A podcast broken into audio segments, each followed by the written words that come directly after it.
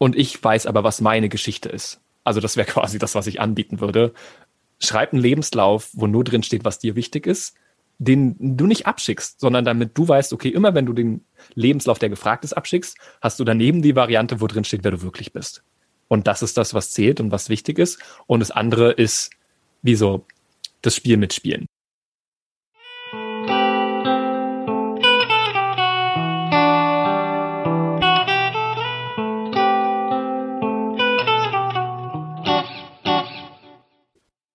Hallo, wie schön, dass du wieder einschaltest bei Was mit Sinn.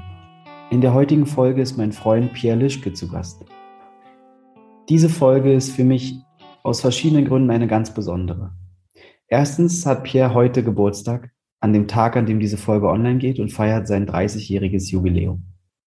Zweitens haben Pierre und ich uns zu einer Zeit kennengelernt, die schon mehrere Jahre zurückliegt, für mich auch den Anfang meines Berufslebens bedeutete und haben im Laufe der Zeit immer mal wieder Phasen gehabt, wo wir wenig voneinander gehört haben. Dieses Interview war auch für mich eins, was mir gezeigt hat, was bei Pierre alles in den letzten Jahren passiert ist. Drittens habe ich den Eindruck, Pierre und ich, das sind wie zwei Seelenverwandte, die beide, ja, irgendwann auch mit weniger Kontakt sehr ähnliche Reisen durchlebt haben. Und so gilt auch für Pierre, dass er mit der Zeit sich selbst gefunden und damit den Sinn im Leben gefunden hat und auf eine ganz wunderbare Art und Weise aktuell Menschen hilft, ihr Leben so zu gestalten, dass sie glücklich damit sind. Piers Leben gleicht einem lebendigen Experiment, denn er tut schon immer, seitdem ich ihn kenne, Dinge, die vorher noch niemand getan hat. Ich wollte in diesem Gespräch herausfinden, was er letztlich finden wollte, gefunden hat und wie sich dieses Leben, was teilweise radikal erscheint, ähm, für ihn angefühlt hat. Ich selbst hatte beim Führen des Interviews so viel Freude, dass ich völlig vergessen habe, irgendwann auf die Zeit zu gucken. Und entstanden ist die bisher längste Folge meines Podcasts. Wenn du mehr über Pierre wissen willst, schau gerne in den Show Notes deines Podcast-Players hinein. Dort findest du auch mehr Informationen über mich und meine Arbeit als Mindset-Coach. Und nun viel Spaß beim Einblick in Pierres Leben.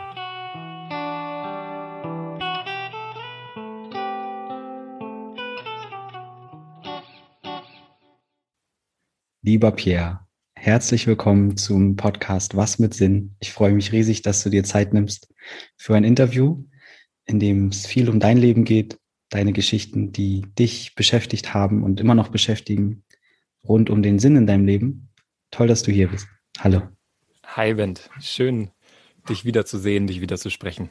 Ja, Mensch, wir, ich glaube, wir haben beide große Freude in uns, dass wir auf dieser Ebene jetzt gerade ja, zusammenkommen, ein Interview führen. Wir haben eine kleine Geschichte zusammen, die ähm, schon viele großartige ja, Produkte, sage ich jetzt mal, entstehen hat lassen. Also Momente, wo wir auch andere Menschen berühren konnten und wir haben viel, viele Workshops und Seminare schon gegeben. Da können wir gleich noch drauf zu sprechen kommen. Ich bin total happy, dass nach, ich glaube, drei, vier, fünf Jahren, weiß ich nicht, nicht so viel Kontakt, weil du weit weg, also relativ weit weggezogen bist äh, aus Berlin, wir uns jetzt irgendwie mal wieder intensiver sprechen können, heute oder für diesen Podcast, in der wir verabredet haben. Lass uns doch mal beginnen, oder ich würde gerne beginnen mit der Frage einfach, wo du gerade bist und wie es dir, wie es dir heute so geht. Ja, sehr gerne. Ähm, ich bin im Allgäu, mhm. in der Nähe von Kempten. Das ist äh, die älteste Stadt Deutschlands, wie ich lernen durfte. Äh, genau, also in Bayern. Und ich lebe hier in einer Fünfer-WG in einem schönen Haus. Und wie es mir gerade geht, mh, hm, die Worte, die du gerade gesagt hast, sickern noch so ein bisschen nach, weil ich richtig wie so eine, ich suche noch nach den richtigen Worten für das Bild, aber wie so eine, wie so eine Scherenbewegung hatte, wie so eine Schere aufgeht und unsere Lebenswege sich quasi voneinander lösen. Ähm, und das jetzt wie so Jahre später, genau, ich mache gerade Bewegungen, die Menschen nicht sehen, die jetzt den Podcast hören, aber dass quasi dann nach diesem Zeitraum diese Wege wieder aufeinandertreffen und wir ja voneinander beide ähm, in der Zeit so Happen mitbekommen haben, glaube ich, was in der Zeit mhm. passiert ist. Und ich, ja, einfach insgesamt, aber auch jetzt konkret in dem Fall spannend, verrückt, interessant finde, dann zu wieder zusammenzukommen und zu merken, hey, ähm, wer sind wir eigentlich geworden? Mhm. Was haben wir erlebt? Ja. das Allgäu. Da hat es dich jetzt äh, hin verschlagen. Wir werden von dir nachher mitgenommen oder ich freue mich, äh, dich zu fragen, wie es dazu kam. Mhm. Es mhm. war auf jeden Fall, das weiß ich. So viele Häppchen habe ich mitbekommen. Es war eine aufregende Reise dorthin, letztendlich. Im übertragenen Sinne und ganz konkret. Und ähm, vielleicht helfen wir aber den, oder fangen einfach mal da an, wo wir quasi uns wirklich kennengelernt haben. Und äh, für mich war das, als ich mein freiwilliges soziales Jahr gemacht habe, direkt nach dem Abi, warst du quasi in, in der Organisation, die mehr als Lernen heißt, in dem einen oder anderen Interview hier auch schon mal gefallen, ähm, warst du quasi mein Verantwortlicher oder ich weiß gar nicht mehr, wie das Wort war. Also du warst so mein, mein Chef quasi. und äh, hast, hast mit mir so immer meine Wochen durchgeplant und so. Ich glaube, das war, damit, damit ging es mal los. Ja. Wie würdest du vielleicht beschreiben, was für ein, Zu also was mir als Lernen damals so gemacht hat und wo wir uns da so kennengelernt haben? Ja, also ich muss sagen, dass wie mehr als Lernen in mein Leben gekommen ist, super magisch war und auch schon ganz viel zu tun hat, glaube ich, mit dem, worüber ich Lust habe, heute zu sprechen. Ich habe eigentlich nach der Schule, ähm, nach dem Abi, wollte ich Filmregie studieren. Mhm. Und habe dann realisiert, dass man sich da erst ab 21 bewerben kann überhaupt und dass es auch nur so fünf Plätze gibt ähm, pro Jahrgang. Und dann habe ich gedacht, okay, ich hatte irgendwie ein Jahr Zeit, bis ich mich überhaupt bewerben kann. Dann kann ich jetzt einfach in dem Jahr so ein paar Filmprojekte einfach selber machen, damit ich Erfahrung sammle und es wahrscheinlicher ist, dass ich dann dort angenommen werde. Und dieser anfängliche Enthusiasmus hat sich dann entwickelt zu, ich bewerbe mich auf ein Praktikum, für das ich dann nicht genommen wurde. Und dann dachte ich, okay, dann jobbe ich einfach im Supermarkt, weil das habe ich auch während der Oberstufe schon gemacht. Und mit dem Plan bin ich dann, 2011 war das jetzt zehn Jahre, ziemlich genau, mhm war ich bei meinem Papa, weil meine Eltern sind getrennt und ich habe ihn alle paar Wochenenden besucht und habe ihm von diesem Nichtplan erzählt. Und dann hat er gemeint, dass er nicht verpflichtet ist, mir Unterhalt zu zahlen, wenn ich keinen durchgängigen Bildungsweg oder Berufsweg habe. Und das waren, glaube ich, 100 Euro im Monat. Ich weiß nicht, ob das einen Satz gibt dafür, aber auf jeden Fall nicht viel aus heutiger Sicht. Aber damals war das so, oh nein, mhm. das muss ich auf jeden Fall verhindern. Und gleichzeitig ist natürlich klar, es ging mehr auch um den symbolischen Wert von, mein Papa möchte, dass ich was Vernünftiges mache. Mhm. Und dann habe ich mich dort bei ihm sofort in den Laptop gesetzt. Ich war der letzte Jahrgang, der, wo es Zivildienst abgeschafft wurde und plötzlich Bundesfreiwilligendienst eingeführt wurde. Und überall in Berlin waren diese Plakate, BFD, und dann habe ich gedacht, ja, okay, was kann ich machen? Ich google mal BFD, Umkreis 50 Kilometer von zu Hause, ob es irgendwas gibt mit Kunst und Kultur und Regie und dachte vielleicht Theaterregie oder so. Und es war schon Anfang August und die meisten Freiwilligendienste fangen dann an. Also mhm. ich war echt richtig spät dran. Und dann sehe ich diese Ausschreibung von März Lernen, wo drin steht, dass ich dort Klassenfahrten betreuen werde, dass die Schülervertretungsfahrten begleiten. Ich selber war in der Schülervertretung und wusste nicht, dass es offiziell Initiativen gibt, die Schülervertretungsfahrten machen. Ähm, und es ging noch um Berufsorientierung, glaube ich, und Jugendleiterausbildung. Und ich habe das gesehen und mein ganzer Körper hat vibriert vor Resonanz. Also wieso ich wusste nicht, dass es das gibt. Und als ich es gesehen habe, war, hatte ich das tiefe Wissen, das werde ich machen. Mhm. Die hätten auch schreiben können, Pierre Lischke, bitte bewirb dich bei uns. so, wir haben noch einen Platz frei für dich. Ähm, und dann habe ich den an dem Abend geschrieben, ähm, war drei Tage später beim Bewerbungsgespräch und noch eine Woche später, glaube ich, auf der ersten Klassenfahrt. Also es ging dann echt zack, zack, zack hintereinander. Ähm, und dann habe ich so nach drei Monaten, glaube ich, gemerkt, so, es war immer noch die Zwischenlösung. Es war immer noch die Idee zu überbrücken, bis ich mich für Filmregie bewerben kann. Und dann habe ich gemerkt, ich glaube, ich ahne, ich werde mit dieser pädagogischen Arbeit auf eine Art tiefer und breiter wirken können, als ich das jemals in den nächsten 10, 20 Jahren mit Filmen machen werde. Ähm, und ich glaube, es gibt Leute, die haben das drauf und deren Weg geht in Film auch, so viele Menschen zu bewegen. Aber ich habe diese Unmittelbarkeit so geliebt. Also du gibst diese Klassenfahrten und am Ende gibt's diese Feedback-Runde, wo die Quietsche-Ente rumgeht und dann einfach zu sehen, innerhalb von fünf Tagen, was einfach passiert in diesen SchülerInnen. Genau, das hat mich damals so gecatcht. Und was dann, glaube ich, irgendwann so ein bisschen das war, was mich am meisten bewegt hat, waren diese Schülervertretungsfahrten. Und ich glaube, da haben unsere beiden Herzen auch ziemlich für geschlagen. Mhm. Ähm, und du warst ja damals auch Schulsprecher und. Stimmt, ich erinnere mich. Ich glaube, das erste Mal haben wir uns sogar, äh, genau, haben wir uns kennengelernt oder gesehen, sind auf Fahrt gewesen zusammen. Ja, genau. Als ich noch Schul Schulsprecher war, ja. Ja, genau. Mhm. Und ich vermute, dass wir da auch schon geklickt haben miteinander. Mhm. Also ich mhm. glaube, ja. ich kann mir vorstellen, dass unser Vibe sich da gut getroffen hat. Ähm, genau. Das wäre so der erste Aspekt, wenn du noch eine genauere Frage ja. quasi hast. Du hast es gerade total toll beschrieben, ähm, was also irgendwie ja auch schon was mehr als Lernen letztendlich getan hat mhm. oder tut immer noch. Also äh, es, es gibt mehr als Lernen noch und die machen weiterhin ganz, ganz viel Arbeit mit Schulen, Schülerinnen und Schülern und helfen letztendlich diesen jungen Menschen, teilweise aber auch immer mehr, glaube ich, den Lehrkräften, ja, so Themen zu thematisieren oder, oder, oder auch Kompetenzen zu vermitteln, die in dem normalen, klassischen Schulbetrieb irgendwie nicht richtig vorkommen und unserer Meinung damals und heute, glaube ich, aber total gut tun, eben von früh auf mit denen in Kontakt zu kommen. Also ja. Teilhabe, Demokratie, ich, ich sage auch, wie ich mir vielleicht was anders wünsche, überhaupt Kommunikation und Soft Skills und eben auch viel in Richtung Berufsorientierung. Und da machen die weiterhin tolle Arbeit. Ähm, da haben wir uns kennengelernt oder das ist so der Kontext und hatten dann, also du hast gerade erzählt, es ging dann alles ziemlich schnell. Ich glaube, ich trete niemandem auf die Füße, wenn ich sage, das ging dann, glaube ich, die ganze Zeit weiter in diesem Tempo. Also wir hatten, glaube ich, beim Herzlernen allesamt immer hm.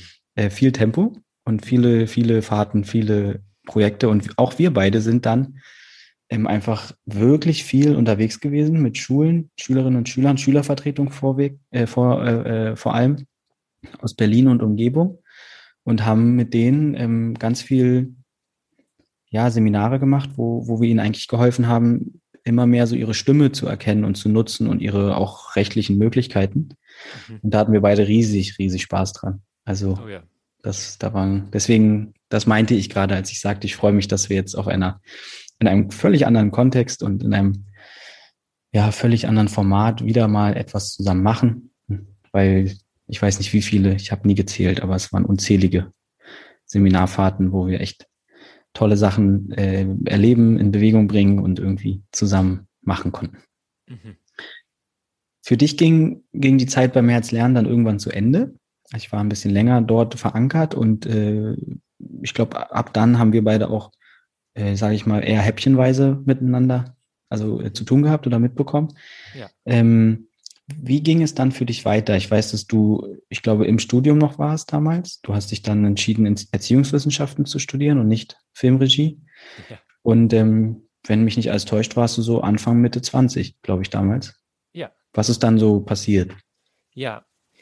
Ähm, genau, um den Bogen einmal weiterzumachen, ich war echt richtig inspiriert, wie Pädagogik sein kann durch Märzlernen, weil ich einfach na, frisch aus der Schule gekommen bin und dachte, ey, wo wart ihr die ganze Zeit? Ich hätte so gern auf diese Art Berufsorientierung erlebt, ich hätte so gern auf diese Art Schülervertretungsfahrten erlebt und habe in diesem freiwilligen Jahr neben Sachen, die auch auf jeden Fall herausfordernd für mich waren, gemerkt, ich habe Lust eigentlich eine Schule zu gründen mhm. in die Richtung. Ich war da 21, 22, also echt noch sehr, sehr jung. Und mein Bild von der Welt, und ich habe Lust, da auch gleich ein paar Sachen noch mit einzuweben, war, wenn ich sowas machen will, dann gehe ich an die Uni. Wo ist der Ort auf der Welt, wo ich lernen kann, was ich brauche, um vielleicht mal eine Schule zu gründen? Und hatte auch so ein bisschen nach so viel Praxis richtig Hunger auf Theorie, auf Wissenschaft, auf Fundierung, auf Art. Mhm.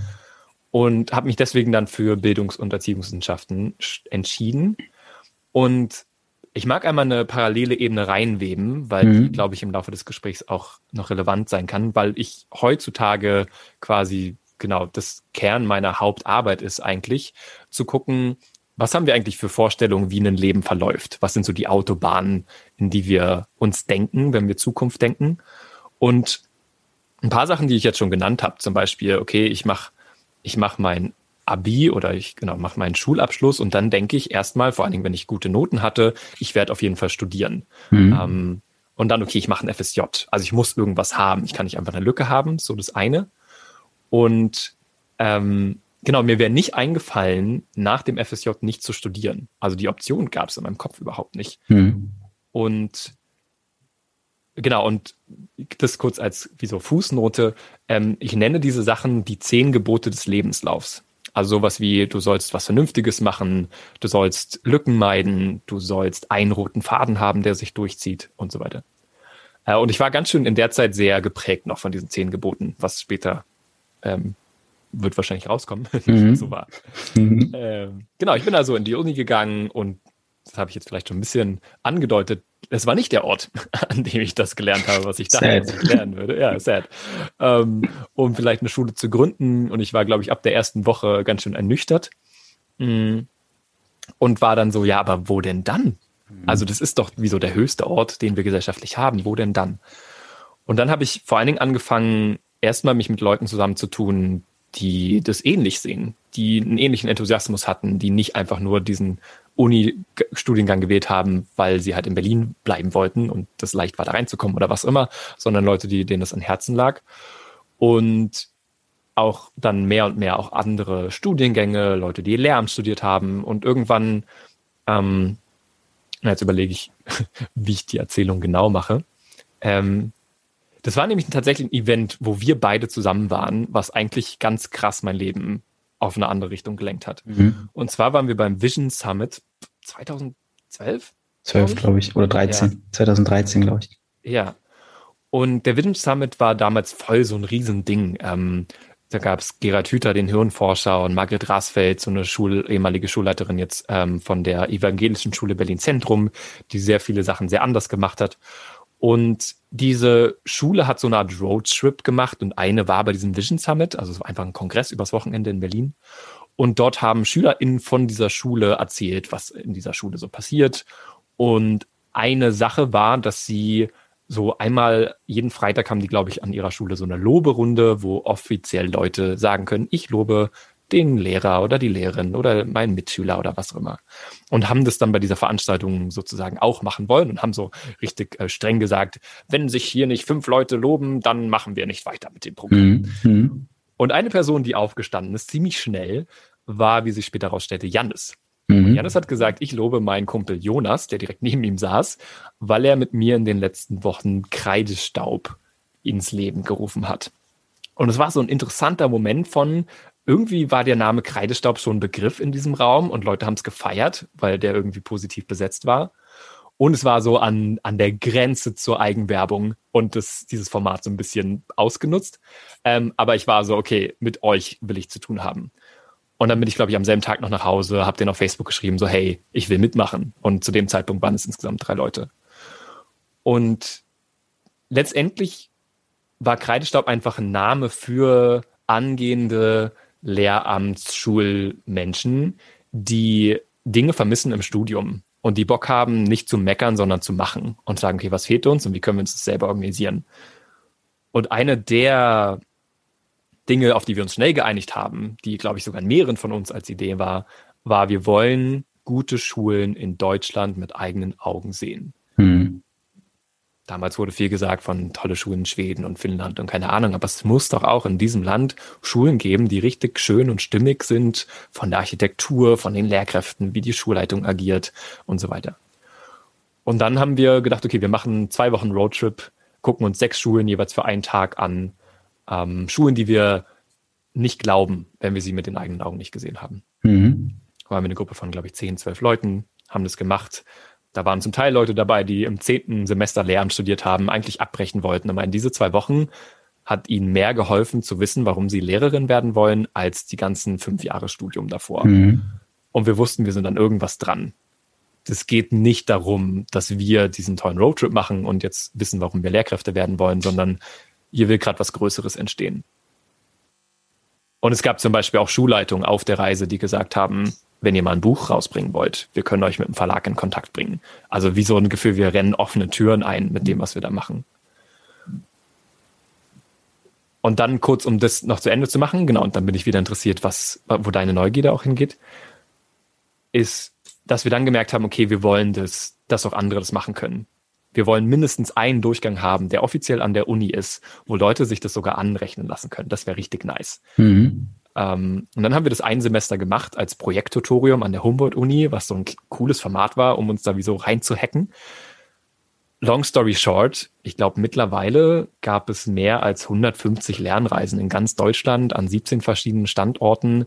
Ich glaube, es gibt kaum Lehramtsunis in Deutschland, an dem der Name Kreidestaub oder Lernreise noch nie gefallen ist. Mhm. Ähm, weil sich dann eins zum anderen entwickelt hat. Leute, die teilgenommen haben, wollten selber Lernreisen begleiten. Wir haben so ein System entwickelt, dass immer drei Leute eine Gruppe begleiten über ein Semester in den Ferien reisen und dann alle gereisten Gruppen aus einer Region nochmal ein Wochenende machen.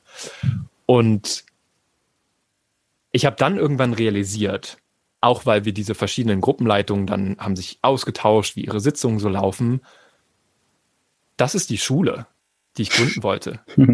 Wir haben kollegialen Austausch. Wir haben super viel Selbstverantwortung, sowohl für die, in Anführungszeichen, Lehrkräfte, als auch für die Teilnehmenden. Die müssen mhm. selber die Reise organisieren, selber die Schulen anrufen und so weiter. Und es ist viel, entspricht mir viel mehr. Ich glaube, ich wäre nie der Mensch gewesen, der wirklich in so ein Schulgebäude reingeht, als fertig studierter Lehrer und dort dann agiert sondern dieses immer so ein bisschen außerhalb des Mainstream, außerhalb des Systems, so ein bisschen gehackt quasi die Sachen machen, ist, glaube ich, eh so ein Ding von mir und das hat sich da halt super doll gezeigt.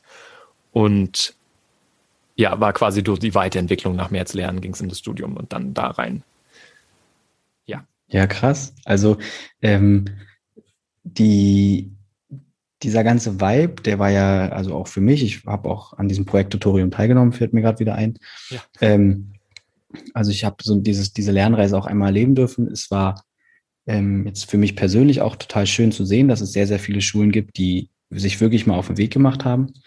Und ähm, darüber hinaus spüre, also kann ich sagen, weil ich habe es damals ja auch so mitbekommen, ein bisschen rund um dich und dieses Thema Kreidestaub war eine unglaubliche Vitalität und Energie einfach zu spüren. Da ist richtig was entstanden und ich mag gerade total oder ich finde es total cool, wie du eigentlich irgendwann realisiert hast, dieses Bild Schule, also es war halt ein Wort, mhm. was du, was du in deinem Kopf hattest, um etwas auszudrücken, was aber qualitativ sich auch in einem ganz anderen Wort, was dann Lernreise hieß oder Kreidestaub, halt manifestieren konnte. Nämlich ja. Menschen lernen etwas zusammen. Also du hast gerade ja viele Sachen aufgezählt, die auch in ein, die du dir auch von einer Schule gewünscht hast. Und du hast vor allem aber jetzt nicht erwähnt, aber es war irgendwie zwischen den Zeilen völlig klar, Leute haben dort was gelernt. Mhm. Also ihr habt Wissen vermittelt mhm. Erfahrungswissen, aber auch Fachwissen. Also es ging richtig viel auch in diesem Tutorium darum, sich eben mit guten Schulen und was gute Bildung eigentlich bedeutet, auseinanderzusetzen und auch die Institutionen und all das so kennenzulernen. Ja. Also ihr habt richtig eigentlich Schule gemacht. Ja. Nur halt das in einem anderen, also woanders aufgehangen und, und äh, mich würde, also ich finde, wie gesagt, nochmal, ich finde es total schön, wie sich dieses, wie dir eigentlich klarer wurde, worum es dir eigentlich geht. Also es ging nicht mhm. um Schule gründen, sondern es ging vielleicht eher um Qualitäten, die ja. du mit Schule verbunden hattest. Und das ist, glaube ich, etwas, was du auch mit diesem Konzept, wovon du auch schon ein bisschen gesprochen hast, den Lebenswirbeln, dem Lebenswirbelkonzept als Alternative zum Lebenslauf, ähm, was sich dort, glaube ich, auch immer wieder wiederfindet, dass man vielleicht eher so auf sich und die eigene Lebensplanung oder den eigenen Lebensweg schaut, also auf qualitativer Ebene und nicht, ich sage jetzt mal quantitative, wobei das nicht ganz stimmt. Also ähm, ja, es geht ja um das Wie als um das Was. Genau. Es geht nicht genau. darum, was ist der Name außen von dem Ding, also von Schule zum Beispiel, Exakt. sondern es geht darum, was ist das in Schule, was ich mir vorstelle, was mich lebendig macht. Und ja. wenn ich das extrahiert habe, kann ich das auch, keine Ahnung, in einem Restaurant ja. anwenden. Ja. Also jetzt mal ganz blöd gesagt. Ja, ja, super. Also äh, genau. Und da treffen sich wieder auch total unsere Überzeugungen oder auch unsere Real äh, Erlebnisse, glaube ich. Also ich, mhm. ich, ich, äh, ich, ich kann da komplett mitgehen und ich, ähm, mich würde jetzt mal interessieren, also als ich dich gerade fragte, wie ging es wie ging's dann nach März Lernen weiter, war so Studium das Thema. Ja. Und jetzt merkt man, okay, du hast dann irgendwas gefunden, was irgendwie deiner Vision total nahe kam und du hast dich total lebendig gefühlt. Das hat man, finde ich, gerade auch bei deiner Erzählung gespürt. Und ja, wie ging es dann mit dem Thema Studium weiter? Und vor allem, was hat dein Vater dazu gesagt? Also, was, was, wie war die Zeit für dich quasi? Also, sie hatte ganz viel Sonnenseite. Und was kam da aber auch zum Vorschein? Vermute ich an irgendeinem Punkt. Weil das kann ich schon mal vorwegnehmen. Du hast das Studium ja dann wirklich abgebrochen. Mhm. Ja. Ja, das war eine interessante Zeit. Und ich finde es auch so jetzt in diesem, was ich ja gerade mache, ist mein Leben in den verschiedenen Etappen so nachzuerzählen. Und ich kann sehen, wie in jeder Etappe wie so ein bisschen mehr ähm, Loslösung stattgefunden hat von Konzepten, die ich vorher hatte, mhm. bis ich dann irgendwann bei wirklich meinem gelandet bin. Ich weiß nicht, ob man, ne, ich bin ja immer noch sozialisiert und habe mein Umfeld, aber so nah dran, wie es geht auf jeden Fall. und dass ich bestimmte Sachen auch in keiner Etappe vorher schon hätte erreichen können, in Anführungszeichen als Loslösung, sondern dass mhm. es wie so jeden Schritt auf dem Weg gebraucht hat. Und ich habe zum Beispiel, mein Studium hat damit angefangen, also ich habe jetzt nur die tolle Geschichte erzählt, dann habe ich die kennengelernt und gesagt, ich will jetzt mit euch was machen. Genau. Aber die andere Realität war, ich bin in dieses Studium mit einem Abi von 1,5 und die Geschichte, die mir erzählt wird, ist, dir wird es leicht fallen zu studieren. Du wirst kein Problem damit haben, weil du warst auf einem Gymnasium, du hast gute Noten geschrieben. Und was aber passiert ist, ist, dass ich richtig gestruggelt habe. Dass ich vor allen Dingen Hausarbeiten ist mir total schwer gefallen und das genau kein Hate gegen wissenschaftliches Arbeiten, sondern einfach zu merken, für mich war das richtig, richtig schwer. Mhm. Und ich hatte das Gefühl, ein guter Student zu sein, wird daran gemessen, wie gut ich das zum Beispiel kann. Und ich habe mhm. darin versagt. Ähm, zumindest war das das Narrativ in mir.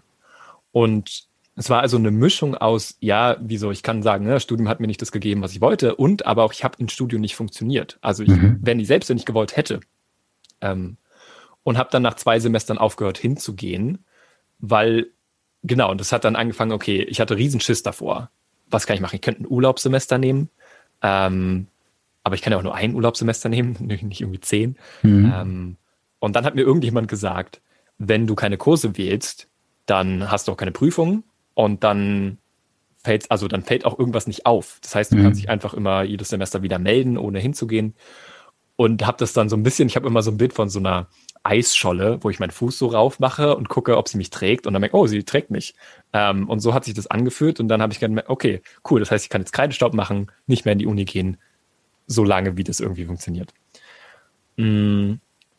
Und dann irgendwann haben mich aber die zehn Gebote wieder eingeholt. Ich hatte richtig, genau wie du gesagt hast, totale Erfüllung durch dieses Kreidestaubprojekt. Aber irgendwann kam dieses, okay, in deinem Lebenslauf steht jetzt ein sehr langes Studium, was du niemals abschließen wird. Da steht jetzt drin, du hast zehn Semester Bildungs- und Erziehungswissenschaften studiert und es nicht abgeschlossen. Und so ein Monster, dieser Lebenslauf. ja, wirklich. Ähm, und das sagt mir dann, du wirst dein Leben lang begründen müssen, warum du dieses Studium nicht abgeschlossen hast. Du wirst schlechtere Jobchancen haben, du wirst schlechter bezahlt werden. Ähm, und am, also, ne, du kommst eigentlich gar nicht drum rum, irgendwann dein Leben wieder in eine richtige Bahn zu lenken. Und du wirst Die, dich ärgern, dass du ja. diesen Fehler begangen hast. So als ob du es irgendwie irgendwann wieder ausmerzen oder zurechtrücken ja. hättest müssen. Und Ideen waren dann wahrscheinlich ein anderes Studium machen. Oder doch irgendwann nochmal zu Ende machen. Oder ja, halt. Oder, oder hoffen, dass ich, also ich habe mich richtig, was du auch sagst mit meinem Papa zum Beispiel, was passiert ist, ist, dass ich halt gesagt habe, ja, Uni ist nicht so cool, aber guck mal, wir haben hier 5000 Euro von dem Fördertopf bekommen für unser cooles Lernreiseprojekt und da haben wir einen Verein gegründet. Also ich habe die ganze Zeit versucht, diese weltlichen Begriffe, die nach, okay, der he has his shit together mhm. ausdrücken, versucht mein Papa, und der steht jetzt auch nur symbolisch für innere Anteile in mir, versucht zu sagen, hey, guck mal, it works. Ich, mhm. bin, ich bin kein Versager, auch wenn ich diesen Lebenslaufkategorien nicht entspreche, sondern guck mal, wir machen richtig coole Sachen und ich glaube richtig daran, dass es auch voll gebraucht wird in unserer Welt, dass wir das machen. Aber das war trotzdem noch aus einer, also ich habe es mir zum Teil selber nicht geglaubt. Mhm. Ich war selber noch unsicher, weil sonst hätte ich das nicht so krampfhaft versucht zu erklären. Guck mal, wir mhm. sind erfolgreich. Ähm, genau, das war, glaube ich, so der, der, der Zwischenpfad von irgendwie mit diesem inneren Dilemma umzugehen dass ich dann eben was Neues gewählt habe, worüber ich mich identifizieren kann, damit Leute mich anerkennen. Mhm. Und äh, wie hat denn Herr Vater letztendlich konkret reagiert? Er hat gesagt, kannst du mir mal sagen, wie es dir geht, wirklich, mhm. ohne von irgendwelchen Projekten und was auch immer zu erzählen. Also auch zu merken, ich bin einfach, ich habe ihm keine Chance mehr gegeben, mhm. wirklich zu spüren, wie es mir geht, weil ich so eine Angst davon hatte, dass er das bewertet. Mhm. Ähm, ja, voll schön. Also ja. ich hatte schon einige Menschen hier im Interview, die, also die Geschichte mit den eigenen Eltern oder die Prägung spielt ja enorm. Du hast gerade eigene Anteile erwähnt, also die prägen ja diese oder die, die sorgen ja auch dafür, dass diese eigenen Anteile in uns entstehen. Mhm.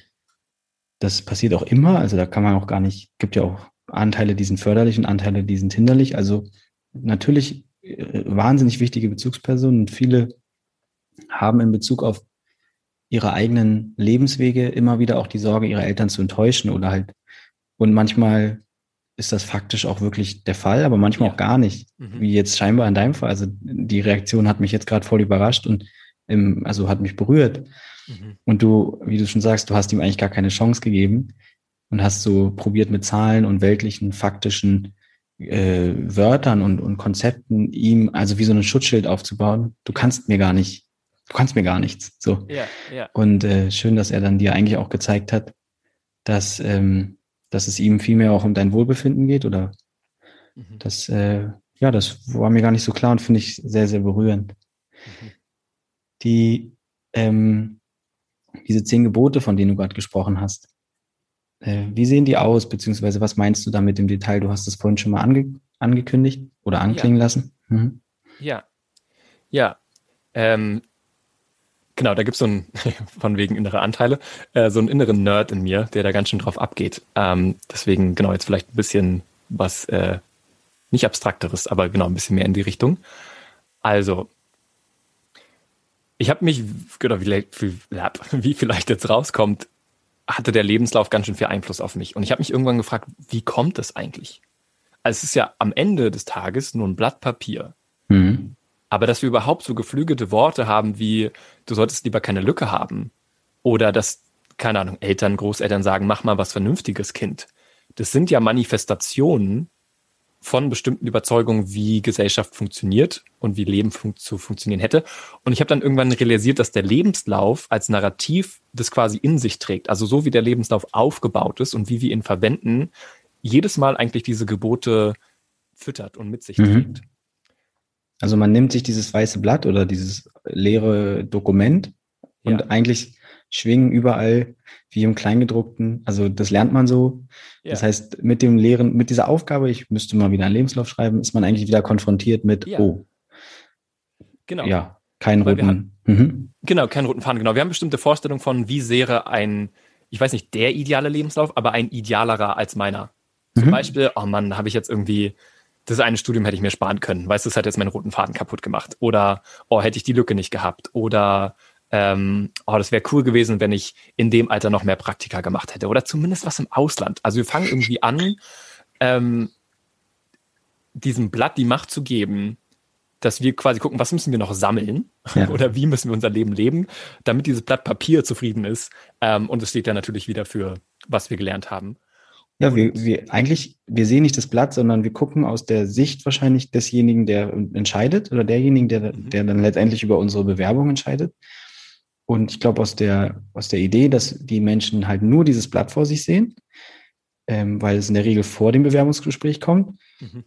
äh, gehen wir direkt, glaube ich, in der Assoziation halt durch, was für eine Wirkung hat dieses Blatt auf jemanden, ja. der mich jetzt nicht kennt, sondern nur diese ja. Wörter und so liest. Und als ich mal eine Zeit im Ausland gelebt habe und null auf ein soziales Netzwerk zugreifen konnte, was ich halt hier in Berlin habe, mhm. habe ich auch mal wieder gespürt, dieser Lebenslauf, den ich dann dort abgegeben habe, als ich mich beworben habe, der hat genau dieses Gefühl auch bei mir ausgelöst.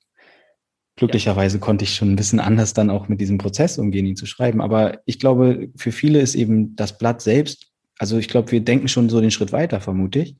Mhm. Und haben einfach Sorge, dass wir dann weg, also nicht, nicht, nicht attraktiv genug klingen. Ja, ja. Und genau, was, was ich so spannend finde daran, ist, dass dieses Blatt ja eigentlich nur eine Datenmaske ist, mhm. die bestimmte Daten aus einem menschlichen Leben erfassen kann, andere nicht. Und es ist sehr wichtig, mhm. dass es da einen Unterschied gibt. Und die auf eine bestimmte Art und Weise auch darstellt. Also durch die, wie viel Raum was bekommt, auch eine gewisse Priorisierung existiert. Mhm. Banales Beispiel, bei Hobbys schreibst du meistens ein Wort pro Hobby. Egal, da, da schreibst du nicht dazu, wie lange du das gemacht hast, ob du das professionell in einem Verein gemacht hast oder dir gerne TikTok-Videos dazu anguckst, sondern du schreibst es einfach nur hin. Und sobald du aber einen beruflichen oder Ausbildungsteil hast, dann kommt es in diese große tabellarische Lebenslaufform. Ähm, und da schreibst du aber auch nicht, wie ging es dir damit, das zu machen? Welcher Punkt in deinem Leben war das? Hast du das gemacht, weil du es wolltest oder weil du es geführt hast, du musst es machen? Hast du es gemacht, um Geld zu verdienen oder weil du deinem Herzenswunsch auf die Spur kommen wolltest? Und das ist doppelt schlimm, dass wir das nicht machen können. Weil das heißt zum einen, dass ich selber diese Ebenen denke, dass die nicht wichtig sind. Und zum anderen geben wir die Macht über die Interpretation an die Person ab, die unseren Lebenslauf liest. Und das ist krasser, als wir, glaube ich, uns vor Augen führen. Weil was nämlich passiert, ist, dass ich, ich hätte jetzt einfach nur meinen Lebenslauf dir erzählen können. Und da hätte ich jetzt gesagt, ich habe ein Abitur gemacht von 1,5. Dann habe ich einen Freiwilligendienst beim Märzlernen gemacht. Dann habe ich zehn Semester Bildungs- und Erziehungswissenschaften studiert und war nebenbei ehrenamtlich bei der Initiative Kreidestaub tätig. Und wenn du meine Geschichte nicht kennst, könntest du dir sonst was darunter vorstellen. Du wüsstest nicht, dass ich eigentlich Filmregie studieren wollte. Du wusstest nicht, dass ich dieses FSJ gefunden habe, weil ich in mir Druck gespürt habe. Es liest sich so, als wäre das mein Plan gewesen. Und dann fangen wir plötzlich an, wenn ich jetzt deinen Lebenslauf mir angucke, und dein heißt jetzt nicht dein Band, sondern irgendjemand anderen, dann denke ich, ah ja, stimmt, so funktioniert das Leben. So eins nach dem anderen. Ich entscheide mich immer wieder, wie geht's jetzt weiter, aufgrund von rationalen Logiken, wie zum Beispiel, ich sollte meinem roten Faden bleiben. Aber das Leben an sich funktioniert ja anders. Und bestimmte Sachen an diesem funktioniert ja anders sind unsichtbar für die Lebenslaufdatenmaske. Da kommt so ein großes Error. Kann ich nicht verarbeiten. Zum Beispiel, wenn ich nicht in der Uni bin, keinen Job gerade habe, nicht in der Ausbildung, dann ist da diese Lücke. Und dann haben wir ein bestimmtes Narrativ. Was bedeutet das? Okay, du bist faul, du bist zu dumm, um irgendwas zu finden.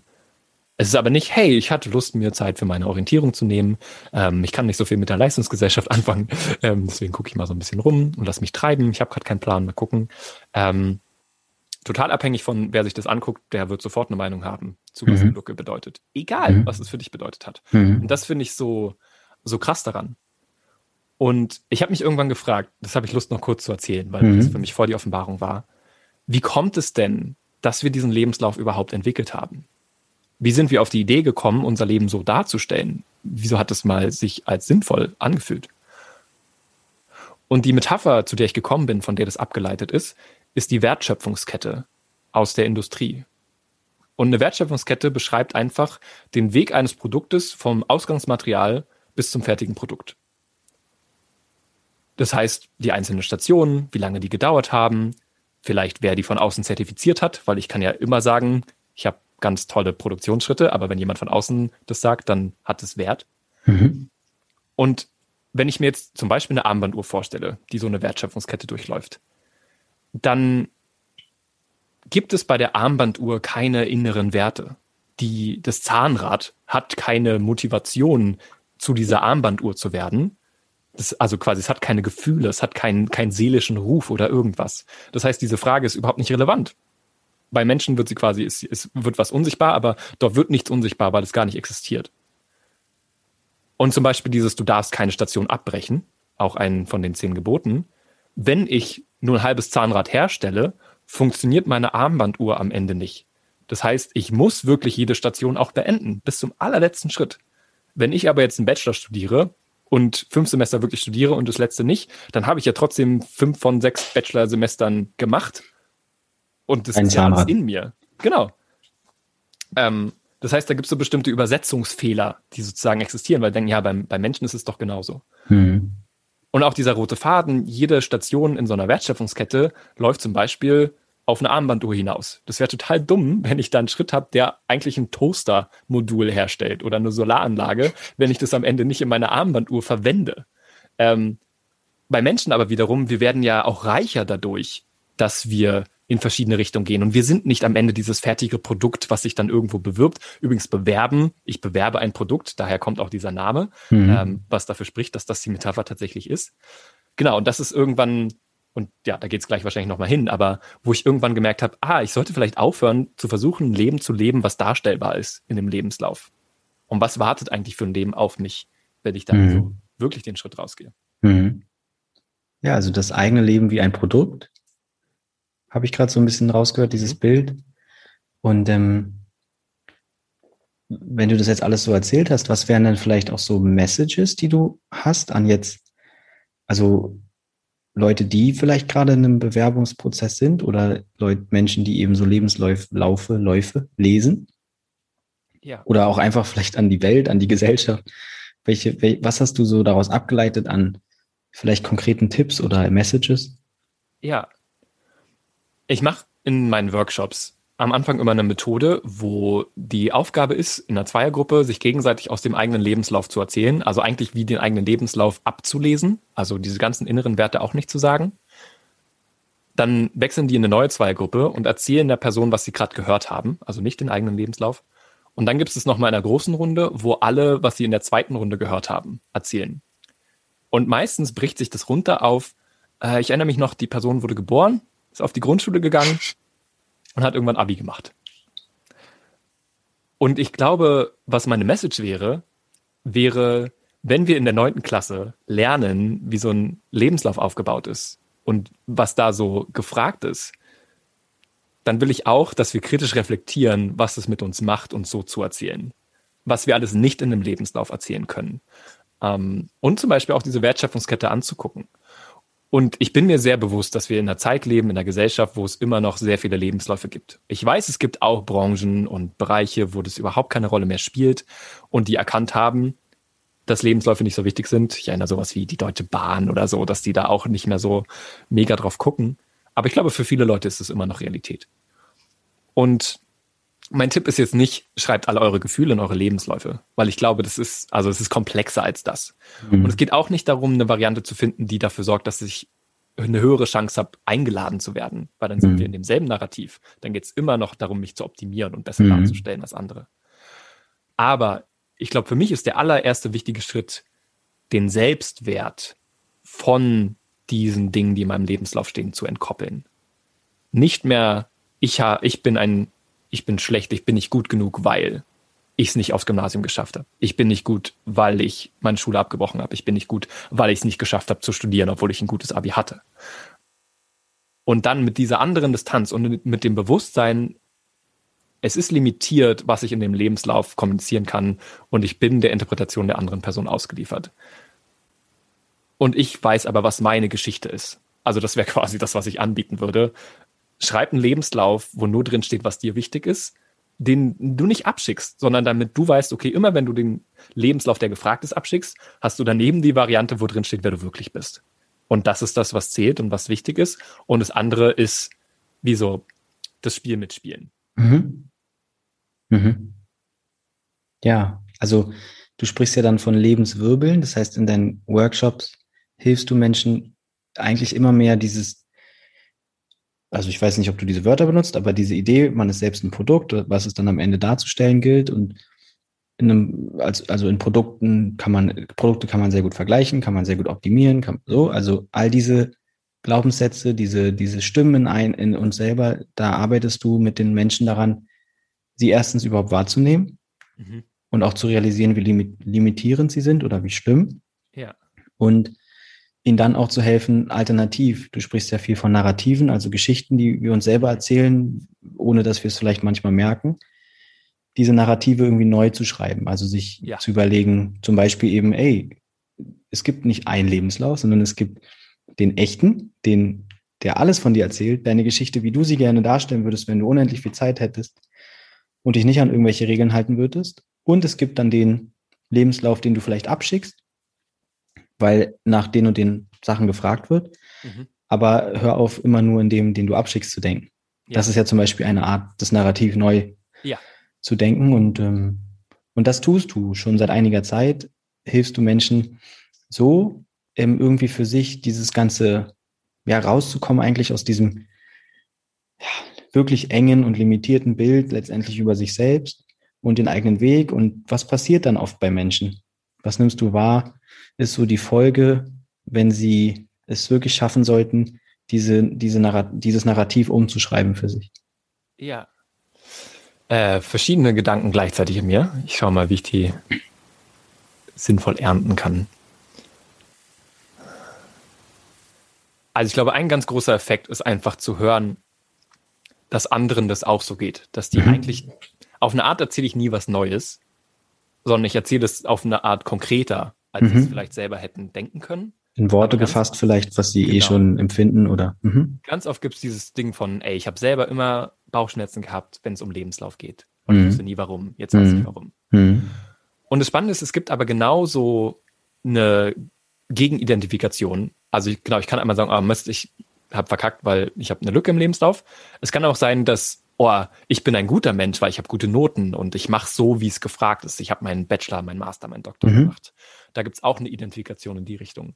Und das Stimmt, die haben wir jetzt noch gar nicht so doll beleuchtet. Es gibt ja ganz viele, die auch nicht jetzt in erster Hinsicht drunter leiden oder, mhm.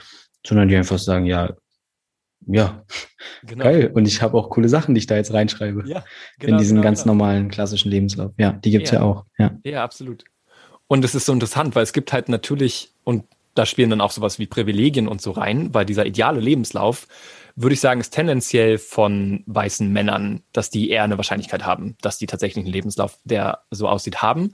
Und sobald du zum Beispiel in finanziellen schwächeren Strukturen aufwächst, wird es direkt unmittelbar viel schwerer, weil mhm. du vielleicht zu Hause nicht so viel Unterstützung bei deinen Hausaufgaben bekommst, ähm, weil du vielleicht weniger, keine Ahnung, coole Klamotten hast, die dir Freunde bringen oder was immer die Dynamiken sind, die jeweils gelten, weil du zum Beispiel neben dem Studium so viel arbeiten müsstest, weil du kein Kindergeld bekommst und mhm. kein Unterhalt und kein BAföG oder nur sehr schlechtes BAföG, weil oder was auch immer. Ja, ja, also gerade diese Menschen jetzt, sorry, wenn ich da nochmal kurz, ja. also ich, ich will ja gerade mal so ein bisschen verstehen, was passiert, weil es, du, du sprichst ja eigentlich ein, also ich weiß gar nicht, ob es irgendjemand anderen gibt, der so klar auf den Punkt bringt, was dieses Medium oder diese, diese, dieses Instrument Lebenslauf eigentlich mit uns Menschen macht. Ich kenne jetzt nur dich. Ja. Dadurch sprichst du ja bei vielen Leuten, also du, ich könnte mir vorstellen, du stößt echt was an. Also da mhm. passiert richtig was. Mhm.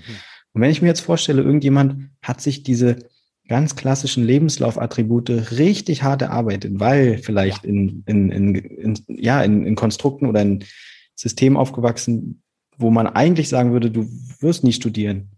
Mhm. Oder, oder, oder. Und diese Menschen haben alles dafür getan und haben es geschafft und können jetzt einen tollen Lebenslauf abgeben was passiert mit so jemandem, wenn du denen dann auf einmal erzählst, also ja, wenn die mit in so vielleicht in so einem Workshop von dir sitzen. Ja, ja.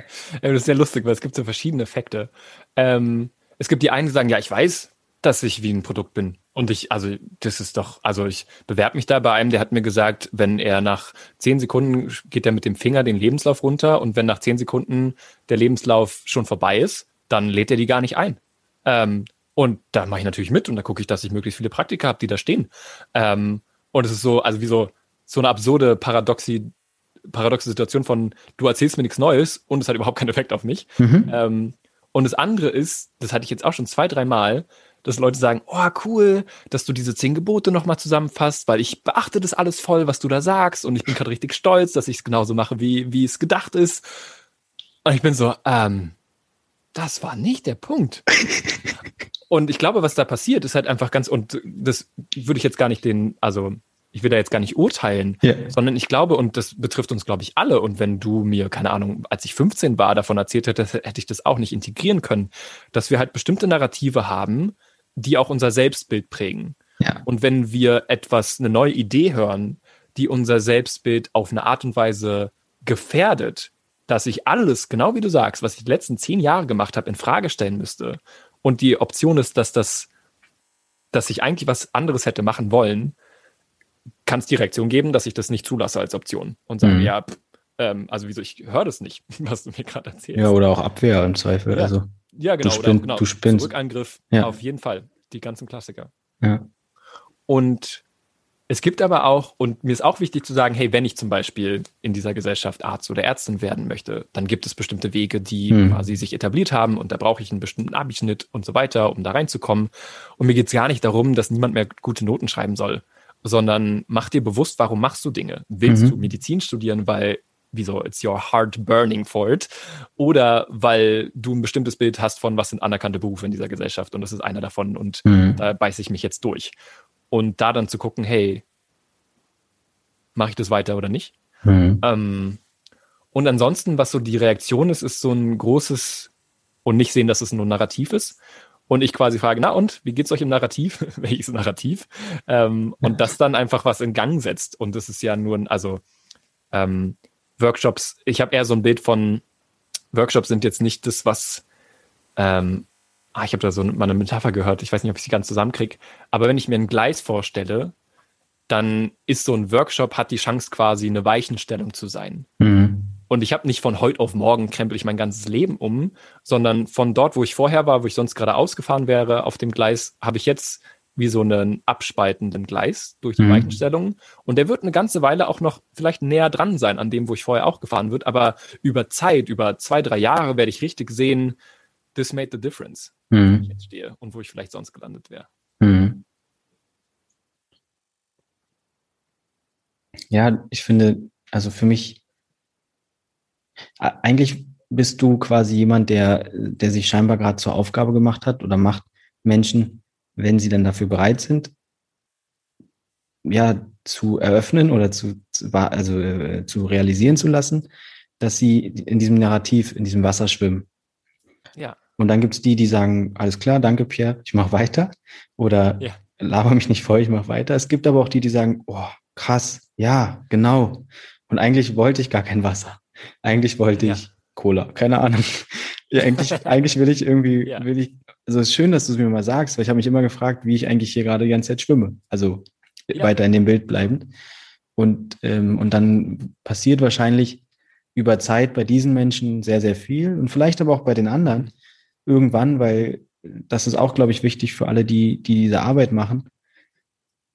Jeder Kontakt zu Menschen, also irgendwo ist immer gespeichert, was auch immer du ihnen erzählst. Und selbst wenn die erste Resonanz nicht eine große oder eine offene ist, kann es in irgendwann mal sein, an einem Tiefpunkt oder in einer Krisenphase, dass Menschen sich auch wieder an deinen Workshop erinnern, selbst wenn er 20 Jahre her ist. Ja. Und dann halt anknüpfen. So. Und ähm, von daher spreche ich da jetzt auch so ein bisschen aus eigener Erfahrung und, und finde toll, dass du dir jetzt nicht scheinbar diese auf, diesen, diesen, diese Last auf dich legst, dass du alle wirklich in diesem Workshop, die sind auch, glaube ich, oft ein, zwei Tage oder so ähnlich, ja. ähm, dass du sie nicht komplett bekehrst, sage ich mal. Und dass du eben auch, mhm. ja, letztendlich akzeptierst, wenn Leute sagen, danke für die zehn Gebote. cool. Ja, ja, ja, Endlich habe ich meine Checkliste so. Auch wenn es eben weit weggeht von dem, ja, was dir eigentlich, im, was deine Intention eigentlich ist mit dieser ganzen Geschichte, die wiederum aber total viel auch mit deinem Leben zu tun hat. Und ähm, vielleicht können wir da so ein bisschen weitermachen. Und für mich hast du gerade was Spannendes angesprochen. Hm, du hast so gesagt, Medizin, also das ist, glaube ich, ein schönes Beispiel. Medizinstudium, was ist die Intention dahinter, dass du vielleicht mal Arzt werden willst? Das könnte sein, dass du dich um die Anerkennung, also dass du Lust hast auf die Anerkennung, die Menschen seit Jahrzehnten, Jahrhunderten und auch heute noch bekommen, wenn sie einen Arztkittel tragen und einfach Arzt oder Ärztin sind. Und mhm. ein anderes, was du gesagt hast, ist, is your heart burning for this, for helping people? So. Das heißt, du hast so wie zwei Extreme aufgemacht, die manchmal auch ähm, gar nicht so weit weg sind für die Menschen. Also es kann auch ein sowohl als auch ja. sein. Und äh, trotzdem ja. spüre ich bei dir so oder weiß ich, dass da, also du wärst wahrscheinlich froh, wenn viele Menschen eher den Weg wählen, is your heart burning for it? Also so wie so ihrem Herzen zu folgen bei den Schritten, die sie in ihrem Leben tun. Ja, also sicherlich. Mhm, ja. ähm, ich zögere gerade, mh, mm, weil ich das nochmal so mit diesen Etappen, von denen ich vorhin gesprochen habe, so sehen kann. Ja. Also ich wäre zum Beispiel, jetzt ganz banal gesagt, nach dem Abi nicht bereit gewesen, Kreidestaub zu machen. Exakt. Also ja. Es brauchte wie so die Zwischenetappe. Und deswegen sehe ich das jetzt auch in den Workshops so, dass es halt manche Menschen gibt und ich arbeite viel mit Leuten, die gerade in einem Freiwilligendienst sind, mhm. tatsächlich. Und da gibt es manche für die, oder da ist eine hohe Wahrscheinlichkeit, dass es gerade genau in diesem Aufbruch von, ich bin raus aus der Schule, ich sehe zum ersten Mal, dass die Welt auch anders ist, als ich dachte. Und da dann nochmal reinzupflanzen, hey, und es gibt noch mehr, was du hinterfragen kannst. Und dann gibt es Leute, die aus anderen Wegen, mit anderen Hintergründen in dieses FSJ kommen und wo das gerade nicht die Etappe ist, auf der ich schon landen kann. Mhm. Die vielleicht durch was auch immer, durch ein Umfeld, was viel konservativer war oder keine Ahnung, ähm, vielleicht noch zwei, drei Etappen vor sich haben, bis sie das ähm, bis das bei denen landen kann. Und jetzt auch gar nicht gesagt, ne, ich bin irgendwie auf irgendeinem Selbstentwicklungsspektrum an einem bestimmten Punkt, damit man äh, mir folgen kann, sondern einfach nur zu sehen, also ne, dass diese Idee von meinem Herzen folgen auch erstmal freigelegt werden muss. Genau. Und darauf wollte ich so ein bisschen hinaus, weil ja, weil also manchmal kann man gar nicht unterscheiden, ob mein Herz jetzt Juhu ruft wegen der Anerkennung äh, oder ja, vielleicht ja. des Prestiges oder sonst was. Ähm, oder ob es irgendwie, also da ist ja auch, ich glaube, du meinst, wenn du, darauf will ich hinaus, ich glaube, du meinst, wenn du von deinem Herzen sprichst, eigentlich was anderes. So. Mhm. Und dieses etwas, das hast du ja auch in einem wirklich, glaube ich, extremen Maß oder auf eine extreme Art und Weise probiert auch herauszufinden. Also vielleicht unbewusst. Ich glaube, weiß nicht, ob ja. es so deine, deine ausgesprochene Mission war, zu sagen, ich will wirklich verstehen, was mein Herz oder meine Seele in die Welt bringen will. Story aber ja. Ja, genau. Und da, glaube ich, können wir jetzt gut hinleiten, weil ähm, ich weiß, dass du irgendwann mal Freunde von dir, unter anderem auch mich, eingeladen hast zu einer Hochzeit mit dir selber. Ja. Und ähm, das war, glaube ich, auch eins der letzten Häppchen, was ich dann irgendwie vor drei Jahren, ich weiß nicht, wann es genau war, ähm, gehört habe von dir. Mhm. Und ähm, was, was hatte es damit auf sich? Und vielleicht kriegst du aber auch noch den Bogen zu dem, wo ich davor war. Ja. Also, mh, genau, weil da Absolut. sehe ich, glaube ich, ja. Genau. Ja, es ist irgendwie schön, das so ähm, chronologisch Stück für Stück aufzurollen. Also was passiert ist, ist eine Gleichzeitigkeit von, ich habe irgendwann gemerkt, das war so Anfang 2016, Ende 2015, dass mein inneres Feuer für Kreidestaub erlischt. Hm. Und das war etwas, was ich nicht verstanden habe. Ich hatte ein großartiges Team. Ich war so unfassbar wirksam. Jeden Tag konnte ich sehen, was das für Auswirkungen hat, was wir da für ein Projekt machen. Ich hatte ganz viel kreativen Spielraum. Ich konnte in der einen Woche eine Stunde für das Projekt machen, in der nächsten 50. Es gab überhaupt kein, ähm, keine Kontrolle in dem Sinn. Es war so wie für mich gemacht. Und plötzlich habe ich aber gemerkt, mich interessiert Schule nicht mehr, mich interessiert Bildung nicht mehr, mich interessiert Sozialunternehmertum nicht mehr. Und da irgendwann war dann dieser Punkt von, okay, fuck, ich komme jetzt an so eine Phase, wo ich mich vielleicht wieder irgendwo bewerbe, weil dieses Projekt quasi nicht mehr mein, mein Herz höher schlägen lässt. Und dann habe ich angefangen, diese Lebenswirbel zu entwickeln. Und dann habe ich irgendwann, und da habe ich jetzt noch gar nicht so viel zu gesagt, Lebenswirbel als Begriff steht für Momente, in denen ich mich lebendig fühle. Mhm. Also anstatt zu sagen, ich habe einen Bachelor gemacht, sage ich, dieser eine Moment, als ich in, der, in dem einen Uniseminar saß, als wir über dieses eine Thema gesprochen haben, oh, da habe ich gemerkt, so bin ich gemeint. Da könnte ich jetzt drei Bücher zu lesen. So, das sind Lebenswirbel. Also okay. Also wirklich dieses Fleisch, das Füllende, was in der Wertschöpfungskette eben nicht da wäre. Mhm. Und diese übergeordneten ähm, Themen, wie zum Beispiel Bildung und Schule, nenne ich dann Lebensenergien, was wir mhm. vorhin als Qualitäten gemeint haben. Mhm. Und ich habe gemerkt, dass diese Lebensenergie stirbt. Und ich mhm. konnte der quasi zusehen, wie mhm. sie stirbt. Und dann habe ich diese habe ich gedacht, okay, ich habe ja noch andere Lebensenergien. Ich liebe Poesie zum Beispiel, auch zu schreiben und zu veröffentlichen. Oder ähm, ich liebe es, Menschen einzeln zu begleiten. Also da gab es noch andere Sachen. Und zu dem Zeitpunkt kam ganz so die Frage, aber was ist denn ein stimmiges Finanzierungsmodell für mich? Wie, was, wie sehe denn ein Leben aus? Was bräuchte ich für Rahmenbedingungen, um jetzt diesen neuen Narrativ wirklich das Blühen zu erlauben? Mhm. Weil dieses Lebenslaufnarrativ ist ja nicht losgelöst. So wie wir Bezahlung koordinieren zum Beispiel, ist ja direkt verwoben damit. Ich, du hast eine Leistung und ich gebe dir dafür Geld, fester mhm. Betrag und so weiter. Ähm, und ich habe gedacht, ja, eigentlich bräuchte ich ein Grundeinkommen. Mhm. Das wäre die Form, die ich kenne, die mir erlauben würde, in Anführungszeichen zu machen, was ich will. Mhm. Niemanden Rechenschaft schuldig zu sein. Und das habe ich dann überlegt, mir ein eigenes Grundeinkommen zu crowdfunden. Mhm. Habe von einem Freund so ein halbstündiges Video drehen lassen. Ähm, so eine Mini-Doku sozusagen, um zu erklären, was ich davor habe. Habe mir eine Webseite rausgesucht, wo ich das machen könnte, eine Crowdfunding-Plattform.